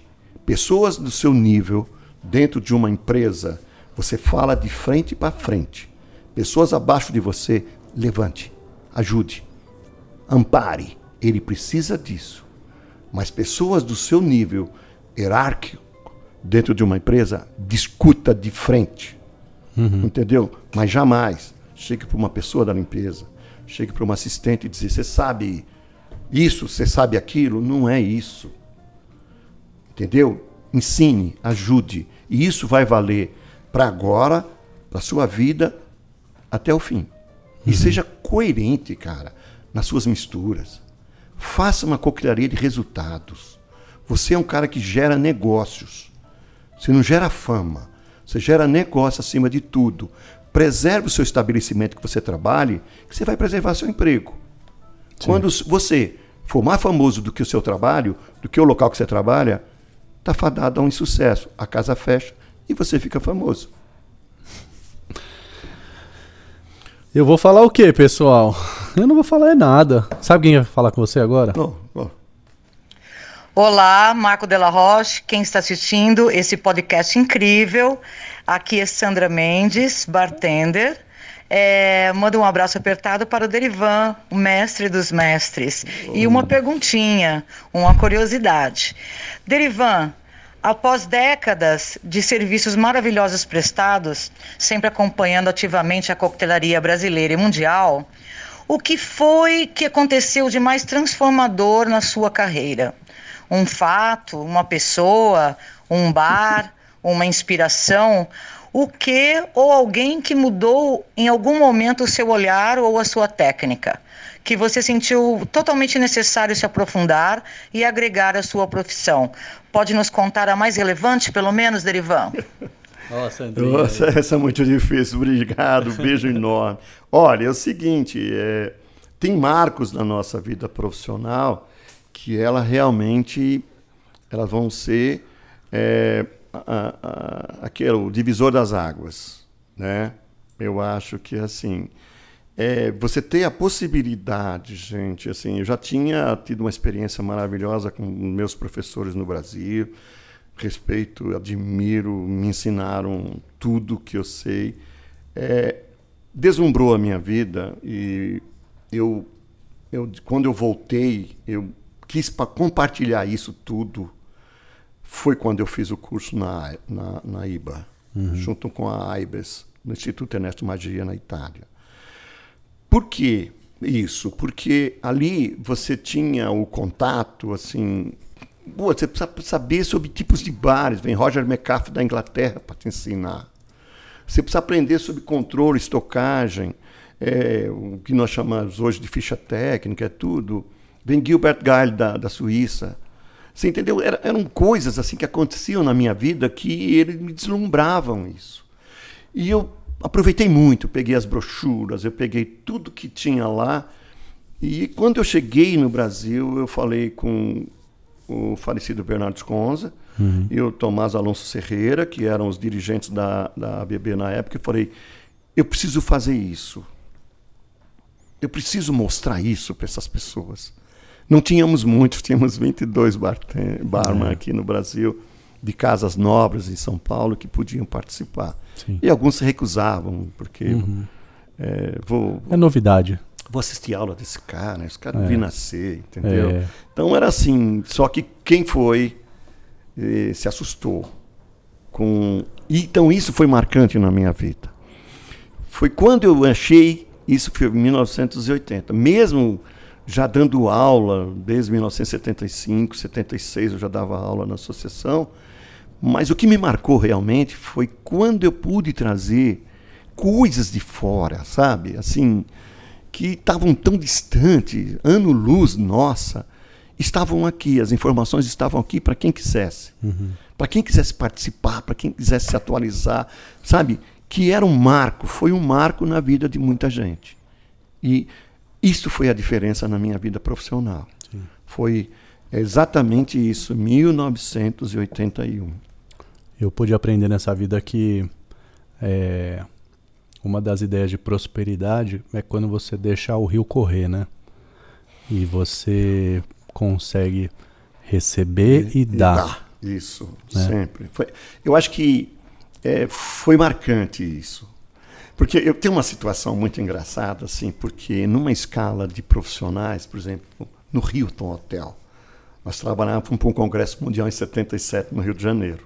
Uhum. Nós tínhamos uma escala de hierarquia ali, entendeu? Nós tínhamos o Akira Saita, Edilo Deladea, que eram, assim, os top. Uhum. Os barman chefes top, né? E que eram as estrelas, realmente. Depois tinha um outro que era saiu do Hilton, que foi para o Latambuil, ou para o Le Cocardi, que chamava Marcos F. de Mello, era um artista. Uhum. Tinha outro chamado Pinheiro, Pinheirinho. Pinheirinho. Então, essa era a elite dos barman do Brasil. Uhum. E assim, jamais você senta na mesa deles. Entendeu? Sim. E eu era o, o último da escala. Entendeu? Então, assim, eu comigo mesmo, eu falei assim, cara, um dia eles vão sentar numa mesa comigo para conversar. Aqui eu não posso. Uhum. Entendeu? Eles, eles foram todos de avião, nós fomos de ônibus. então, assim, nós tínhamos Bom essa... que no ônibus tem parada. Não, eu sei, mas você sabe que é, era assim, você admirar essas pessoas. Eles eram, eram extremamente famosos. Sim. Eles tinham todo... As indústrias cercavam eles, ajudavam eles, faziam tudo com eles. E nós éramos sempre assim, né? Aí um dia eles sentaram lá na mesa. Bonitinho. Perfeito. Maragold. é, eu falei que você tinha quatro filhos, é. porque é. na verdade você tem um que eu acho que tá meio perdido por aí. Vamos ver? Fala Marco, beleza? Daniel Júlio. Cara, que prazer poder estar tá falando com desse cara que para mim é a maior referência como pessoa, como profissional, como espelho dentro da coquetelaria, o mestre Derivan, que além de ser o, o cara que me, me, me deu a oportunidade dentro da profissão ser o meu mentor é a pessoa que eu tenho a oportunidade de ser amigo, de estar próximo, de, de saber quem é o Derivan fora da, da fora da bancada, né? Meu mestre, todas as homenagens a você ainda é pouco. Obrigado por tudo. E gostaria de aproveitar essa oportunidade de fazer uma pergunta. É, dentro desses 47 anos dentro da profissão, o que, que o senhor ainda deseja, o que o senhor ainda almeja é, para o senhor e, e, dentro da coquetelaria brasileira que seja alcançada. É, fica com Deus, um grande abraço do seu amigo, sabe que pode contar comigo porque deve é. Tamo junto, um abração. Aí, Daniel, Daniel é uma figura máxima. A gente se conheceu num evento no Jockey Club, um desses eventos é, corporativos. Sim. E lá ele, ele falou que queria fazer um curso, aí foi, fez o curso, depois, por mérito próprio, por briga própria, ele, ele, ele cresceu e, graças a Deus, está numa fase maravilhosa de crescimento, é. aprendizado, não deixa de estudar, não deixa Sim. de ler, não deixa de é uma eu, figura maravilhosa. Eu pude conhecer ele muito mais esse, nesses últimos tempos, porque é, é, isso mesmo, não deixa de estudar. Não deixa de estudar. Ele participou dos cursos que, é, eu, que eu ministro, foi incrível. Isso, ele, é ele faz em tudo. Isso, que agora ele está fazendo uma outra área de é, também desligada ao bar, mas na, na parte é, de gestão, Sim. que é muito importante para nós profissionais, que a gente aprenda essas coisas, uhum. da gestão é importante. Não adianta só saber fazer drinks, é maravilhoso, atender o público, Sim. que às vezes tem um empresário que olha para você e diz, esse é o cara. Ele vai cuidar do meu bar. E ele não sabe absolutamente nada do setor. Então uhum. ele joga as fichas todas em você. E você descobre que não sabe o que é um aluguel, não sabe o que é uma folha de pagamento, não sabe o que é encargo, não sabe, sabe nada, Só quer fazer drink de mas sabe fazer, ouro. fazer muito drinks. Então, é. assim, olha, Daniel, é, almejar é sempre uma coisa assim interessante. Primeiro, da minha vida particular, minha vida profissional mesmo, é, as pessoas sempre perguntam assim, mas cara, é, hum, qual é o seu melhor drink? O que, que você fez? O que, que eu falo, meu melhor drink ainda não fiz, mas eu estou fazendo, eu estou tentando. A hora que eu uhum. descobrir, eu passo para vocês, porque eu estou em busca disso. Isso é em relação à coquetelaria. Quer dizer, eu ainda não fiz o meu melhor drink. Eu acho que eu ainda tenho muita coisa para soltar nesse negócio aí. Sim. A segunda é a seguinte: é um sonho que eu quero, e eu quero realmente ver isso, é o rabo de galo na, na IBA. Isso eu quero. Nem que eu vou insistir, Sim. eu vou lutar, porque eu, a gente depende de algumas pessoas que estão ligadas à Associação Brasileira de Barman hoje, para que elas liberem isso. Uhum. Já foi mandado todas as informações, mas sempre depende deles.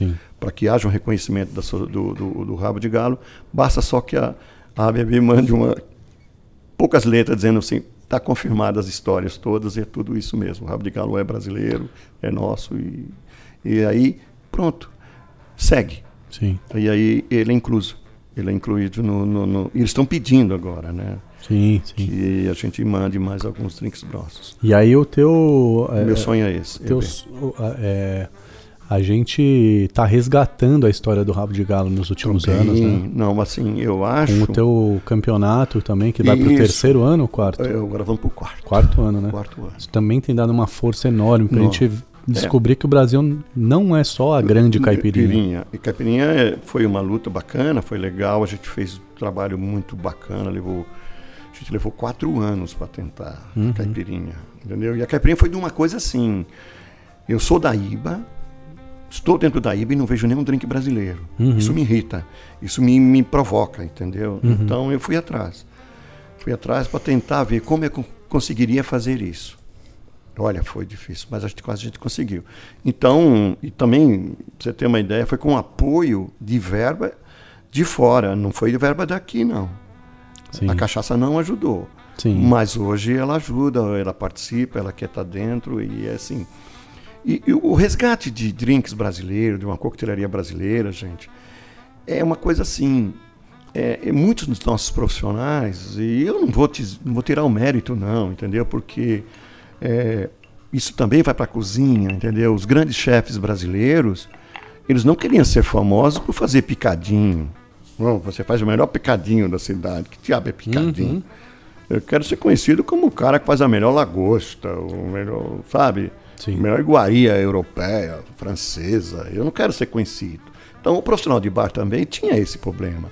Eu não quero ser conhecido por ser a melhor caipirinha da cidade. Eu quero ser o melhor dry martini, o melhor Manhattan da cidade. Então havia essa, esses valores eram, estavam colocados assim e foram inversos. Aí houve um movimento de profissionais, grandes profissionais, que se movimentaram em prol em valor da cachaça e da, daquilo que a cachaça pode fazer. E ouvi pessoas de fora dizendo, cara, vocês têm múltiplas madeiras, vocês têm coisas maravilhosas que nós não temos. A gente tem uma madeira só para fazer tudo. Sim.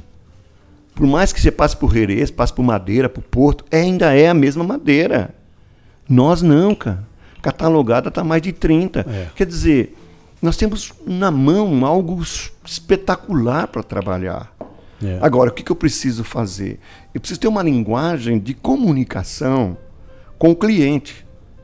De uma coisa que era lá embaixo, que era o rabo de galo, e agora a linguagem, quem vai me dar isso, o fator de conversa com o cliente e convencimento do cliente tomar um rabo de galo é o bartender, é o barman. Sim.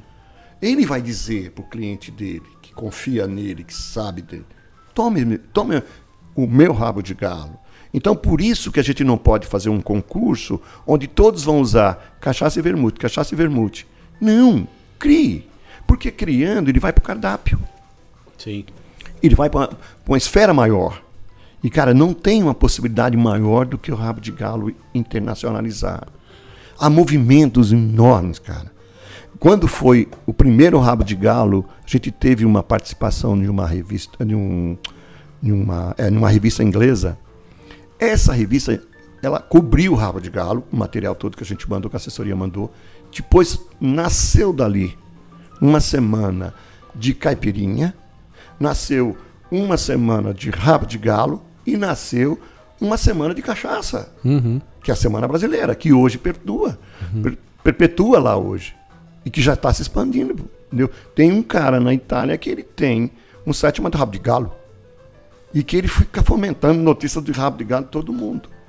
E tem um cara como o Guerreiro, que você conhece bem, Sim. que foi um propagador Francisco Guerreiro, Portugal. Francisco Guerreiro, Portugal, propagador do rabo de galo.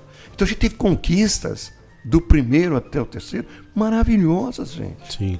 Foi muito rico. Eu tô aqui com o meu rabo de galo na minha mão. Está tomando um brinde. Brinde. Aí está delícia. Preparamos aqui numa. Num, num- eu, eu gosto dessa variação aqui, porque aí não tem problema pra ninguém. Que é uma parte de cachaça, meia parte de vermute tinto e meia parte de um. Um, um amar, um, Isso. alcachofra aqui. A gente está usando é, Martini Rosso, Artichoke da San Basile e um brand de cachaças aqui amadeiradas do nosso Brasil. Maravilhoso. Eu peguei quatro cachaças delícia, por um porque- zeste de, Porque é sempre assim, de, de olha, laranja. é, é, é, a, a discussão é sempre essa. E graças a Deus mudou bastante, né? Que era assim, ah, você vai fazer caipirinha, usa a cachaça mais barata. É. Ah, você vai fazer um drink, usa a pior cachaça. Não, hoje não é assim. não tem como. Não tem como, até porque vou explicar para vocês o seguinte: você pode ser burro, mas seu, seu organismo não é. É. Uma hora ele responde, entendeu? E vai te dar dor de cabeça, vai te dar secura na boca, vai te dar um monte de coisa. Então, assim, pro melhor rabo de galo, a melhor cachaça. Sim. Aquele vermute que você faz bem. Faça essas coisas, essas misturas legais, assim. Seja bom, seja generoso com você mesmo. E a melhor cachaça não é a melhor cachaça, porém errada. É isso aí. Né? Porque É. você não pega uma cachaça envelhecida há 10 anos, que é Isso. incrível pra uma Isso, coisa, e bota numa caipirinha. Isso aí. A melhor cachaça dentro do, estilo. do- estilo do- Não, é que eu diria assim, honesta.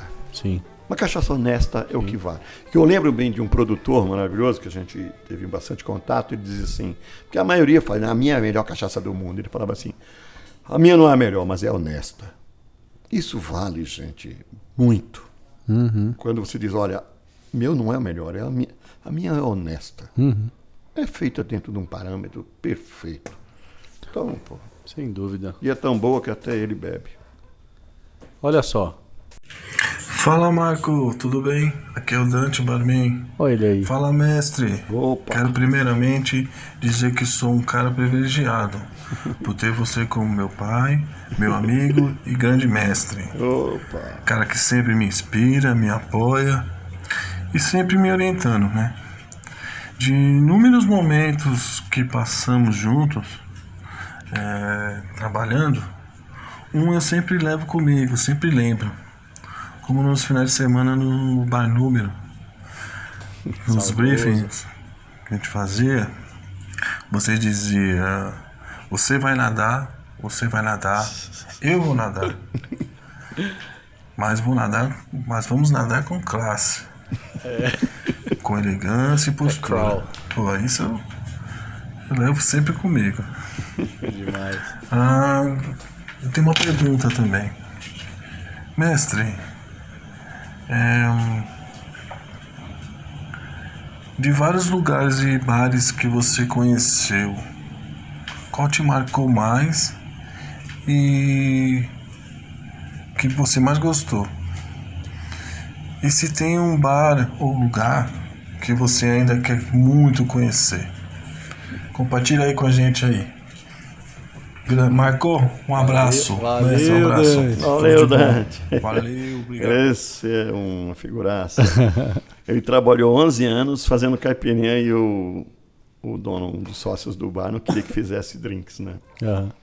Aí um dia ele saiu de lá e eu falei, vem comigo, vamos ficar aqui. Ele ficou dois anos comigo aprender um pouco de coquetelaria que a gente trabalhava. Nós tínhamos quatro cardápios no, no número. Era um Sim. absurdo. Tinha um cardápio de cerveja, Sim. tinha um cardápio de Nova York, tinha um Aí você inventava de- umas modas tique, depois fazia É, não, era taça tique, cupê. isso. Você foi o primeiro cara neste Brasil a É, fazer um drink na taça cupê com uma esfera de gelo gigantesca, linda. É, isso era uma, era uma das coisas assim, era... Porque assim, eu tinha que privilegiar algumas coisas, não podia perder a mão do, dos clássicos, que a ideia era fazer clássicos bem feitos e tal, mas eu tinha que... Porque hoje em dia é assim, você tem que acabar... é, você tem empresas que entram no negócio como colaboradores, como parceiros e tudo mais, e a exigência dele é que você faça drinks com as marcas dele, que dê destaque, essas coisas todas. Então, você é operário, isso a gente tem que fazer também. Então, foi muito engraçado quando chegaram para mim e falaram assim, olha, tem uma cerveja que vai ser master aqui dentro. Eu falei, como diabo, uma cerveja? Mas quantos tipos ele tem? Só tem uma. Você tem que fazer um cardápio de cerveja. Entendeu? Eu falei, cara, como é que eu vou fazer esse negócio? com uma cerveja só? É, com uma cerveja, não vai mudar não. E outra, a cerveja tem que aparecer no drink, entendeu? Se você misturar, não tem cerveja ali Aham. dentro. Falei, caramba. Então, peguei as bebidas. Eu falei, fiz um com vodka, fiz um com gin, fiz um com rum, fiz com todas essas coisas. Aí deu o cardápio. Aí a gente fez um que era muito engraçado, né? Que a gente começou a fazer e chamava-se Moscou Miller. Ah, Moscou Miller. Cara, isso não vai dar certo. Ele vai, isso não vai dar certo. Eu falei, não, vamos, vamos vai por mim, é na cerveja. É com cerveja, você não quer com cerveja? Moscou Miller. Aí vendia 2.500 lá. O bar abria quatro vezes por semana. Falei, isso não vai dar certo? Então, era, é. isso era o número, era um bar Sim. maravilhoso, conheci pessoas fantásticas, tive o privilégio de muitas coisas lá. E E, até hoje perdura bastante isso. Agora, um dos bares assim que marcou minha vida é, é que assim, quem trabalha no nível de ensino, de passar informações, a gente nem chama de ensino, de passar informações sobre bares e tudo mais, é você falar de bares em que você nunca foi, uhum. você nunca viu e que você fala com propriedade, porque você lê, você aprende, as pessoas que frequentaram, o que girava e tal. Aí um dia eu fui fazer um trabalho eh, em Cuba. Era a semana, era o Festival de Labano.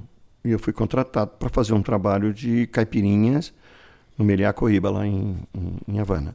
E eu falei, bom, não vou ficar só fazendo isso, né? Vou arrumar um jeito de eu, de eu fazer um estágio em algum lugar lá, no, né? Um- no Floridita ou no ou lá no Bodeguita del Medio, no Hotel Nacional, algum lugar, eu vou ter que trabalhar lá, eu vou ter Sim. que trabalhar. E, putz, é difícil. E aí comecei a mexer aqui com pessoas da Casa de Labano, recebi muita gente que veio aqui, conversei. Ele falou, putz, cara, vai ser difícil, mas a gente vai conseguir. Eu falei, então me arranja lá para mim ficar lá uns dois dias lá no, no Floridita. Ficou?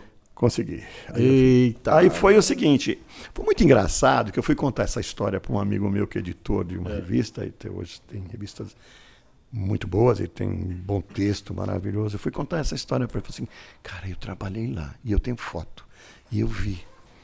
E aquilo era assim, era tão empolgado eu trabalhar ali que eu, eu chegava uma hora que eu olhava lá, não cadê os caras? Os caras foram embora, eu tomava conta de tudo. Não deixava ninguém fazer nada, entendeu? Eu trabalhava com oito liquidificadores, cara, para fazer Sim. o, o daiquiri, porque lá, lá compra dele daiquiri. Cara, o que, que era aquilo? Meu demais, Deus cara. do céu.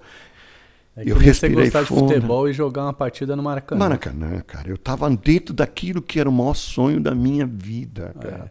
Eu falava, não pode ser isso. É verdade, cara. Nossa, que demais. Nossa, e tem brasileiro que ainda me lembra de vez em quando. Pô, eu te vi lá, cara. Você, É mesmo? Você e o Hemingway lá. Muito bom, cara. Mas foi bom. assim, foi um dos maiores sonhos meus, assim, foi legal. Alguns lugares que, que eu tinha como lugares legais, o Barbaço foi também um bar que me marcou muito, mas era que eu não trabalhei lá, mas é, visitar o Barbaço foi demais, onde foi criado o, o Esbagliato. Uhum. Então, puta, era demais, porque eu fui lá como um estudante, né? Então foi muito Demais. legal. Era, era coisas assim que aparecia, quer dizer, quando eu fui no Harris de Veneza, puta, eu fui porque tinha um editor que estava com a gente, um americano, que é meu amigo até hoje, e ele falou assim, olha, eu tenho uma reserva no, no lá no, no, no Harris, pô, você não quer ir comigo? Eu falei, pô, legal, eu tô com as canas aí, o Uruguai, que não sai de perto de mim. Sim. Aí ele também, tá? Eu falei, mas lá é caro, as briochinhas lá é caro. Um, um, um Bellini ali vai me arrebentar. Aí eu falei, putz, ele falou assim, fica tranquilo que quem vai pagar não sou eu também, vai pagar de lá, é, os Estados Unidos pagam, né? fica tranquilo, vamos beber. Ah, meu amigo, me acabei ali com aquele negócio que eu falei para ele, não dá direito ao shoppingzinho, porque quando você sai tem uma lojinha ali, né? Eu Sim. falei, nem dá direito um shoppingzinho, né? E tem algum que você lembra que você fala, puta, esse aqui eu ainda não conheci, mas tá na minha. Ah, tá, Paixão. tem, tem, tem alguns que.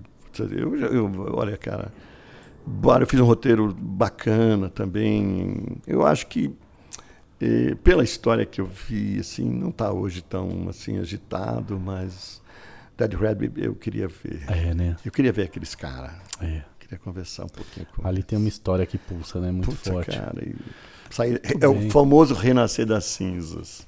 Então aí, ó, você tá com uma, uma, uma passagem aí, você, diretor de marketing de, uma, de Bourbon, Hum. dando mole. Derivan tá aí querendo dar um- uma volta, conhecer o Dead Rabbit Isso. tudo mais. É. Eu quase que eu fiz um guest, você não sabe onde, no PDT. Puta, Não, cara. não, no PDT não, desculpa, PDT. no Employees Only. Em Poison, ele veio aqui.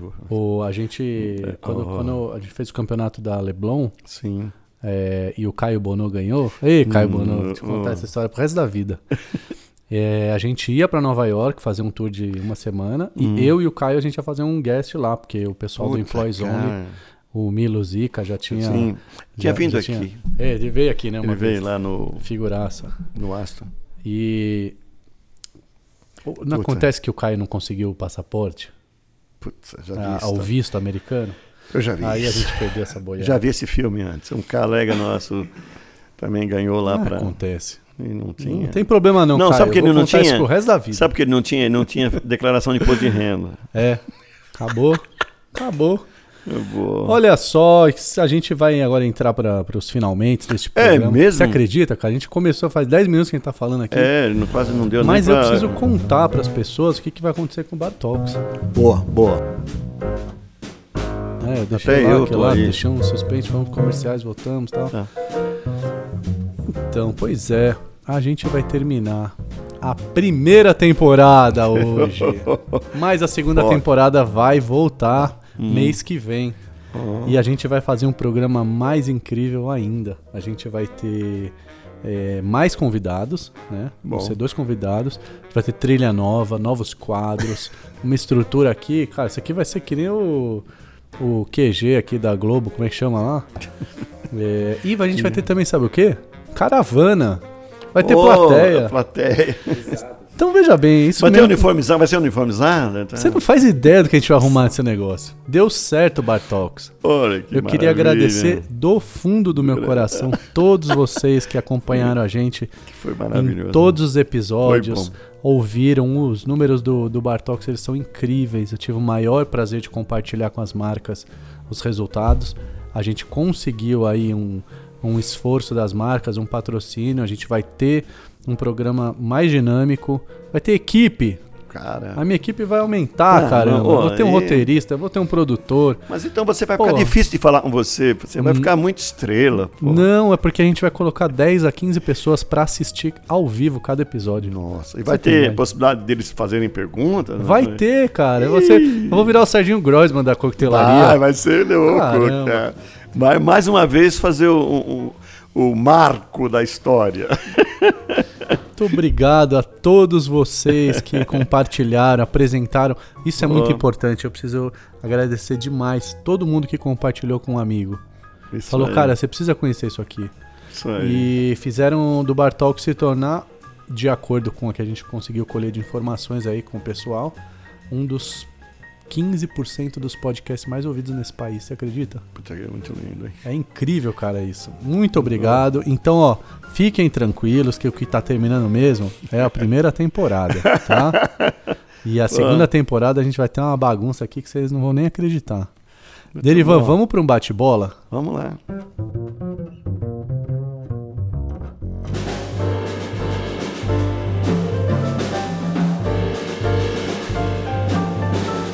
Cara aqui, ó. Quais foram os seus mentores de bar? Mentores de bar, Stefano Preti, italiano, é, Nino Cedrini e Humberto Caselli. Quem era o Derivan de 10 anos atrás, 2010? 2010? Olha, 2010 estava lançando um livro. Olha isso. Estava lançando A Coquetelaria ao Alcance de Todos. 10 anos já? E fazendo um, entregando um livro para caras e a caras dizendo que não queria. Aí, caras. Deu que deu, caras. Mas aí ele fez o, tá aí? aí fe- vocês? ah, não, mas aí fez o livro deles, né? Aham. Com a ideia deles, com a caprichada, a produção deles e tudo. Foi bom demais. Bom. Foi- olha, foi um dos projetos mais gratificantes que fez. Tanto Você É, conheceu a Ilha de Caras, né? foi, fui lá. Foi. Ô, bartenderzada aí, respeita o pai. Quem conheceu Ilha de Caras? Ah, que mas Harris legal. o cara conheceu a Ilha de Caras. É, muito bom. Foi Quem muito será bom. o Derivan daqui 10 anos? É um cara que vai continuar sobrevivendo da mesma forma, fazendo o que gosta. Se não for trabalhando, vai ser hum, é, emprestando alguma coisa que conheceu, que aprendeu, facilitando a vida de amigos e de empresários que queiram apostar nisso. É, Perfeito. não, eu com certeza não deixarei de estar numa sala de aula. Provavelmente atrás do balcão fica um pouco mais difícil, mas vou estar aí na ativa um pessoal. Assim sempre seja. lendo, estudando, aprendendo, sempre. Pra que figura você gostaria de servir um drink que você não serviu ainda? Isso é muito interessante. Ou não vai por- servir? Não, eu não vou conseguir servir, mas eu fui, eu fui é, faz o quê? Uns 15 dias, fiz uma foto com ela, tudo direitinho. Que foi o seguinte: o maior desejo da minha vida era servir um drink pro Vinícius de Moraes. Eu falei, Nossa. "Pô, esse eu quero, mas não consegui. Aí eu consegui a Mariana Moraes, que é a Uhum. neta dele. E eu contei a história para ela. Falei, putz, olha, não consegui, mas estou servindo você. Com o maior prazer. Nossa, foi um vale de lágrimas ali. Com a Foi bênção muito dos nossos ancestrais. Isso, então. Do que você se arrepende? Eu acho que eu devia ter feito mais. Ave Fiz Maria. pouco. Fiz pouco. Quando o cliente tem razão? Sabe quando? Assim, ele tem razão. é, é, quando ele paga o que bebe, ou paga o que consome. Gostei da métrica. Não tem muito o que discutir. Se ele não paga, ele não tem razão. Pronto, gostei. O que seria do mestre Derivan se não fosse o bar? Putz, eu seria um bancário. É mesmo? É, porque eu fiz um teste. Eu fiz datilografia e fui fazer um teste no Banco do Amazonas. Não, Banco do Nordeste, lá na Rua Boa Vista. Tinha que dar 180 toques, eu, eu errei. Aí eu voltei. Aí eu fui ser barman. Deixa eu ver o tamanho da- do dedo. Aí, ó o tamanho também desse dedo. Errou, confundiu. Errei na hora lá fui. Bateu duas teclas. É, se eu tivesse acertado, seria bancário. Que incrível. Errei. O que seria do bar se você não fosse o mestre Derivan? Ah, eu não sei, eu acho que eu dei a minha contribuição. E foi somado com muita gente, com muito esforço de muita gente. A gente não está no melhor estágio, mas estamos muito bem. Em razão de nós termos hoje visibilidade. Pra você ter uma ideia, o Brasil é tão importante nesse nosso setor de bebida que toda a indústria de bebida está no Brasil. As maiores indústrias de bebida estão no Brasil. Se elas estão no Brasil, é porque nós somos importantes. Sim. Então basta nós termos consciência disso. Para a gente poder dar esse. Olha, se uma Diageo está aqui hoje, uma Pernod está aqui hoje, uma Bacardi está aqui hoje, uma Suntory está aqui hoje, uma Brin, né? Uhum. Suntory está aqui hoje, é porque nós temos, nós damos resultados. Sim. Então nós somos importantes. O que a profissão de bartender te deu de mais importante na sua vida? Eu acho que foi relacionamento, cara. Eu prezo muito isso. É, me deu a possibilidade de conhecer pessoas extremamente inteligentes, generosas, muito amigas e que ao longo dos anos eu soube cultivar, soube guardar comigo e de uma certa forma também é, eu, eu, eu, eu sou muito grato a isso. Sabe uma das coisas que mais me dá prazer enorme é quando eu eu estou num bar. Eu tirei a atenção do Derivan que chegou um drink aqui pra Vamos gente. Isso, viva. Saúde. Eu estou num bar. E como a gente disse bastante, assim, olha, gente, é, não vale só você fazer os melhores cursos do mundo. Vamos lá. Não vale você viajar o mundo, sabe? Quem vai te dar o certificado de que você é profissional é o cliente. Sim. Então, dê o que você puder para o cliente, entregue o melhor que você puder ao cliente, que ele vai te dar a resposta. Sabe quando? Quando ele chegar e dizer assim: Olha, eu estou com meus amigos e o que eles vão beber é problema seu. Aumenta a sua responsabilidade, mas te dá um prazer imenso. Sim. Você vai dizer: Puta, cheguei onde eu queria. Tó. São Mas seus. isso você não pode acordar. Eu não posso acordar com vontade. Isso eu tenho que construir, tijolinho por tijolinho. A nossa profissão a gente constrói assim. Sobe quatro degraus, desce três. Sim. E vai de novo. Sim. E vamos perseguindo de novo. Então é perseverança, gente. É naquilo que você, você trabalha, é, é nisso. Se fosse fácil, eu sempre digo, não era comigo, chamava um outro. Entendeu? Às vezes eu É falo pro isso. pessoal, olha, o cara às vezes me entrega produtos para me cuidar e eu digo, pô, se você tivesse dinheiro, com certeza você estava numa uma grande agência de publicidade com 4 milhões de dólares dando pro É. cara, né? Como você não tem, é eu que vou ter que resolver isso. Vamos pro momento Nostradamus. Opa. É, me fala que um bartender que você tá vendo evoluir muito nos últimos tempos e você acha que ele vai estar estouradaço É. nos próximos. Eu acho assim, eh, bastante juízo, tem que ter juízo, porque as coisas vão começar a acontecer a Não. partir do momento que vai começar Sim. a ser lembrado, a ser. Mas que são pessoas assim, eu tenho, cara, assim, que tenho algumas pessoas assim que. Puta, cara, eu. Tem um cara que trabalha comigo muito bom, cara. Ele tem. E ele tem medo. E eu falo, cara, você já é bom, cara. Ah, mas eu saí de uma escola agora, eu ainda. Puta, mas ele, ele faz. Ele tem uma técnica, uma habilidade, sabe? É o Hudson que trabalha comigo. Cara, eu falo, puta, cara, vai. Tá na hora de você cuidar da tua vida. Some daqui, cara. Tu já tá completo. Não, não, eu tenho muito que aprender ainda. Eu tenho que estar aqui. demais. Esse cara você vai ouvir falar muito nele. Hudson. Hudson. Muito cara, bom. muito bom. Assim, de olho em você, hein, Hudson? Claro que tem vários que trabalham Sim. comigo, não menosprezando todos, mas assim, de estar iniciando. Mas a gente quer que fale um só mesmo, porque É se isso começa mesmo. a falar cinco, seis, aí já passa É, pano. e falar de pessoas que já É. ganharam concurso, como o Mário, É. ou falar de pessoas como o próprio uh, Daniel, quer dizer, já são realidades. Quer dizer, eles são- já são realidades, Uhum. Sim. já chefiam seus bares, Sim, já sim, não é concordo. promessas mais, entendeu? Concordo. Mas são pessoas que a gente tem um respeito muito grande. Essa pergunta ela serve pra preencher aquele lugar de quando você vê o vídeo do Ronaldinho, Hum. do, do Neymar com sete anos pedalando, você fala assim, ó, esse moleque vai ficar bom. hein? É a isso gente vai aí. estar registrando aqui, É Hudson. isso aí. É, vamos pra saideira? Diga lá. Se essas fossem as suas últimas palavras na vida, o que você diria pros seus filhos? O que eu diria é assim, sempre pense na família, ajude a família sempre, mantenha a família unida. Sempre. Que foi a minha luta nesses 45 anos de casado, foi manter a minha família unida. Uhum. Então eu acho que é isso que eles vão ter que fazer. Manter. Porque assim, a união de uma família, ela representa momento de extrema alegria, momento de perdas e momento de conquistas. Tudo isso é união da família. A família não pode estar com você quando você está bem. A família não pode te abandonar quando você precisa dela. Entendeu? A família tem que estar junto todos os dias e todos os momentos. Para ser, pra ser chamado de família. Sim. Isso é família. A família é isso, é, é você é, é conviver com os defeitos e as virtudes de cada um, e por isso chama família. Uhum. Não é? É isso. Muito bem.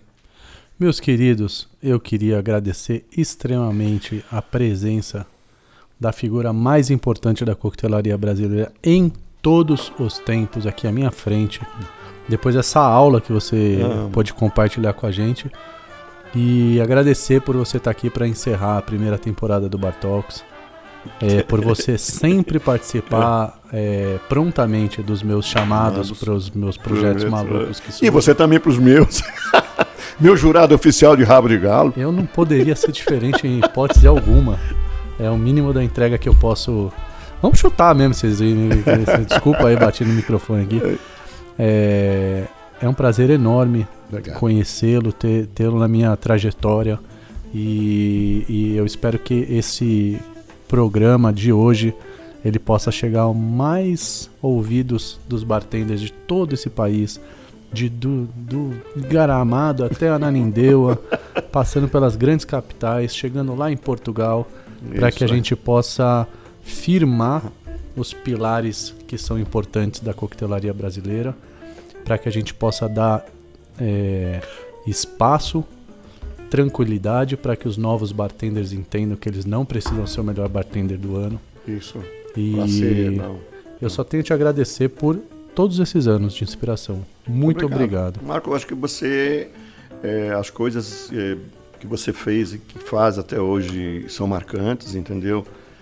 Tá aí, putz, é, eu acho que ah, o- a revista do Rabo de Galo, a, a- a própria Mentes Brilhantes, foi algo que, putz, fascinante. O BCB agora trazer isso para cá, gente. Putz, nossa, é um absurdo, gente. Eu acompanhei aquelas primeiras reuniões onde todo mundo falava. Tinha gente que já morava lá dentro, já via, e eu falei, cara, eu não vi, eu não vi, eu não fui, mas ele veio. É, E a gente deve isso a você. Putz, a gente, eu acho que é assim, se todo mundo é assim, dá um pouco de si para a profissão, a gente vai ser muito forte. A gente vai ser imbatível. Não vamos ficar com estrelismo, gente. Se você teve a oportunidade de ter informações privilegiadas, passa para as pessoas. Passa para aquele que está começando, para quem quiser te ouvir. Cara, você faz uma viagem maravilhosa, vai ver uma destilaria na Escócia e vem e fica. Por que não chamar as pessoas, não reunir as pessoas e dizer, olha, eu vou te explicar como é que é uma destilaria na Escócia.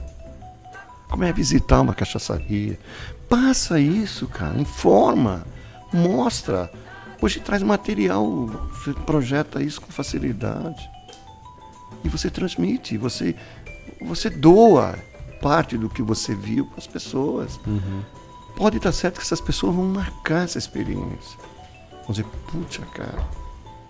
Se cada um desses grandes profissionais nossos, maravilhosos, que tem essa possibilidade, Marco, de viajar, de visitar bares, de fazer roteiros, de visitar destilarias e tudo mais, trouxesse informações e marcasse um dia.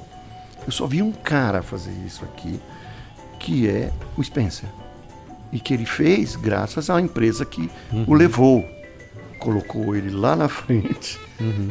e pediu para que ele falasse da viagem dele. Qual foi a experiência que ele teve ao visitar aquela destilaria de, de americanos? O que, que eles viu? O que, que ele sentiu? Uhum. Sabe? Sim. Quando ele passou essas informações, todo mundo foi se transformou, se transportou para lá. Sim. E aí valorizou a viagem dele mil vezes mais. Sim. Bom, vamos lá, senão a gente vai ficar estourar o horário. Sim, não, a gente aqui já começou a segunda temporada, a gente tá aqui que o papo não tem fim, não. Então, então vamos para. Derivan, muito obrigado. Vila, vida longa. Vida longa, longa ao mestre. Obrigado, obrigado, obrigado. E ponto. Viva!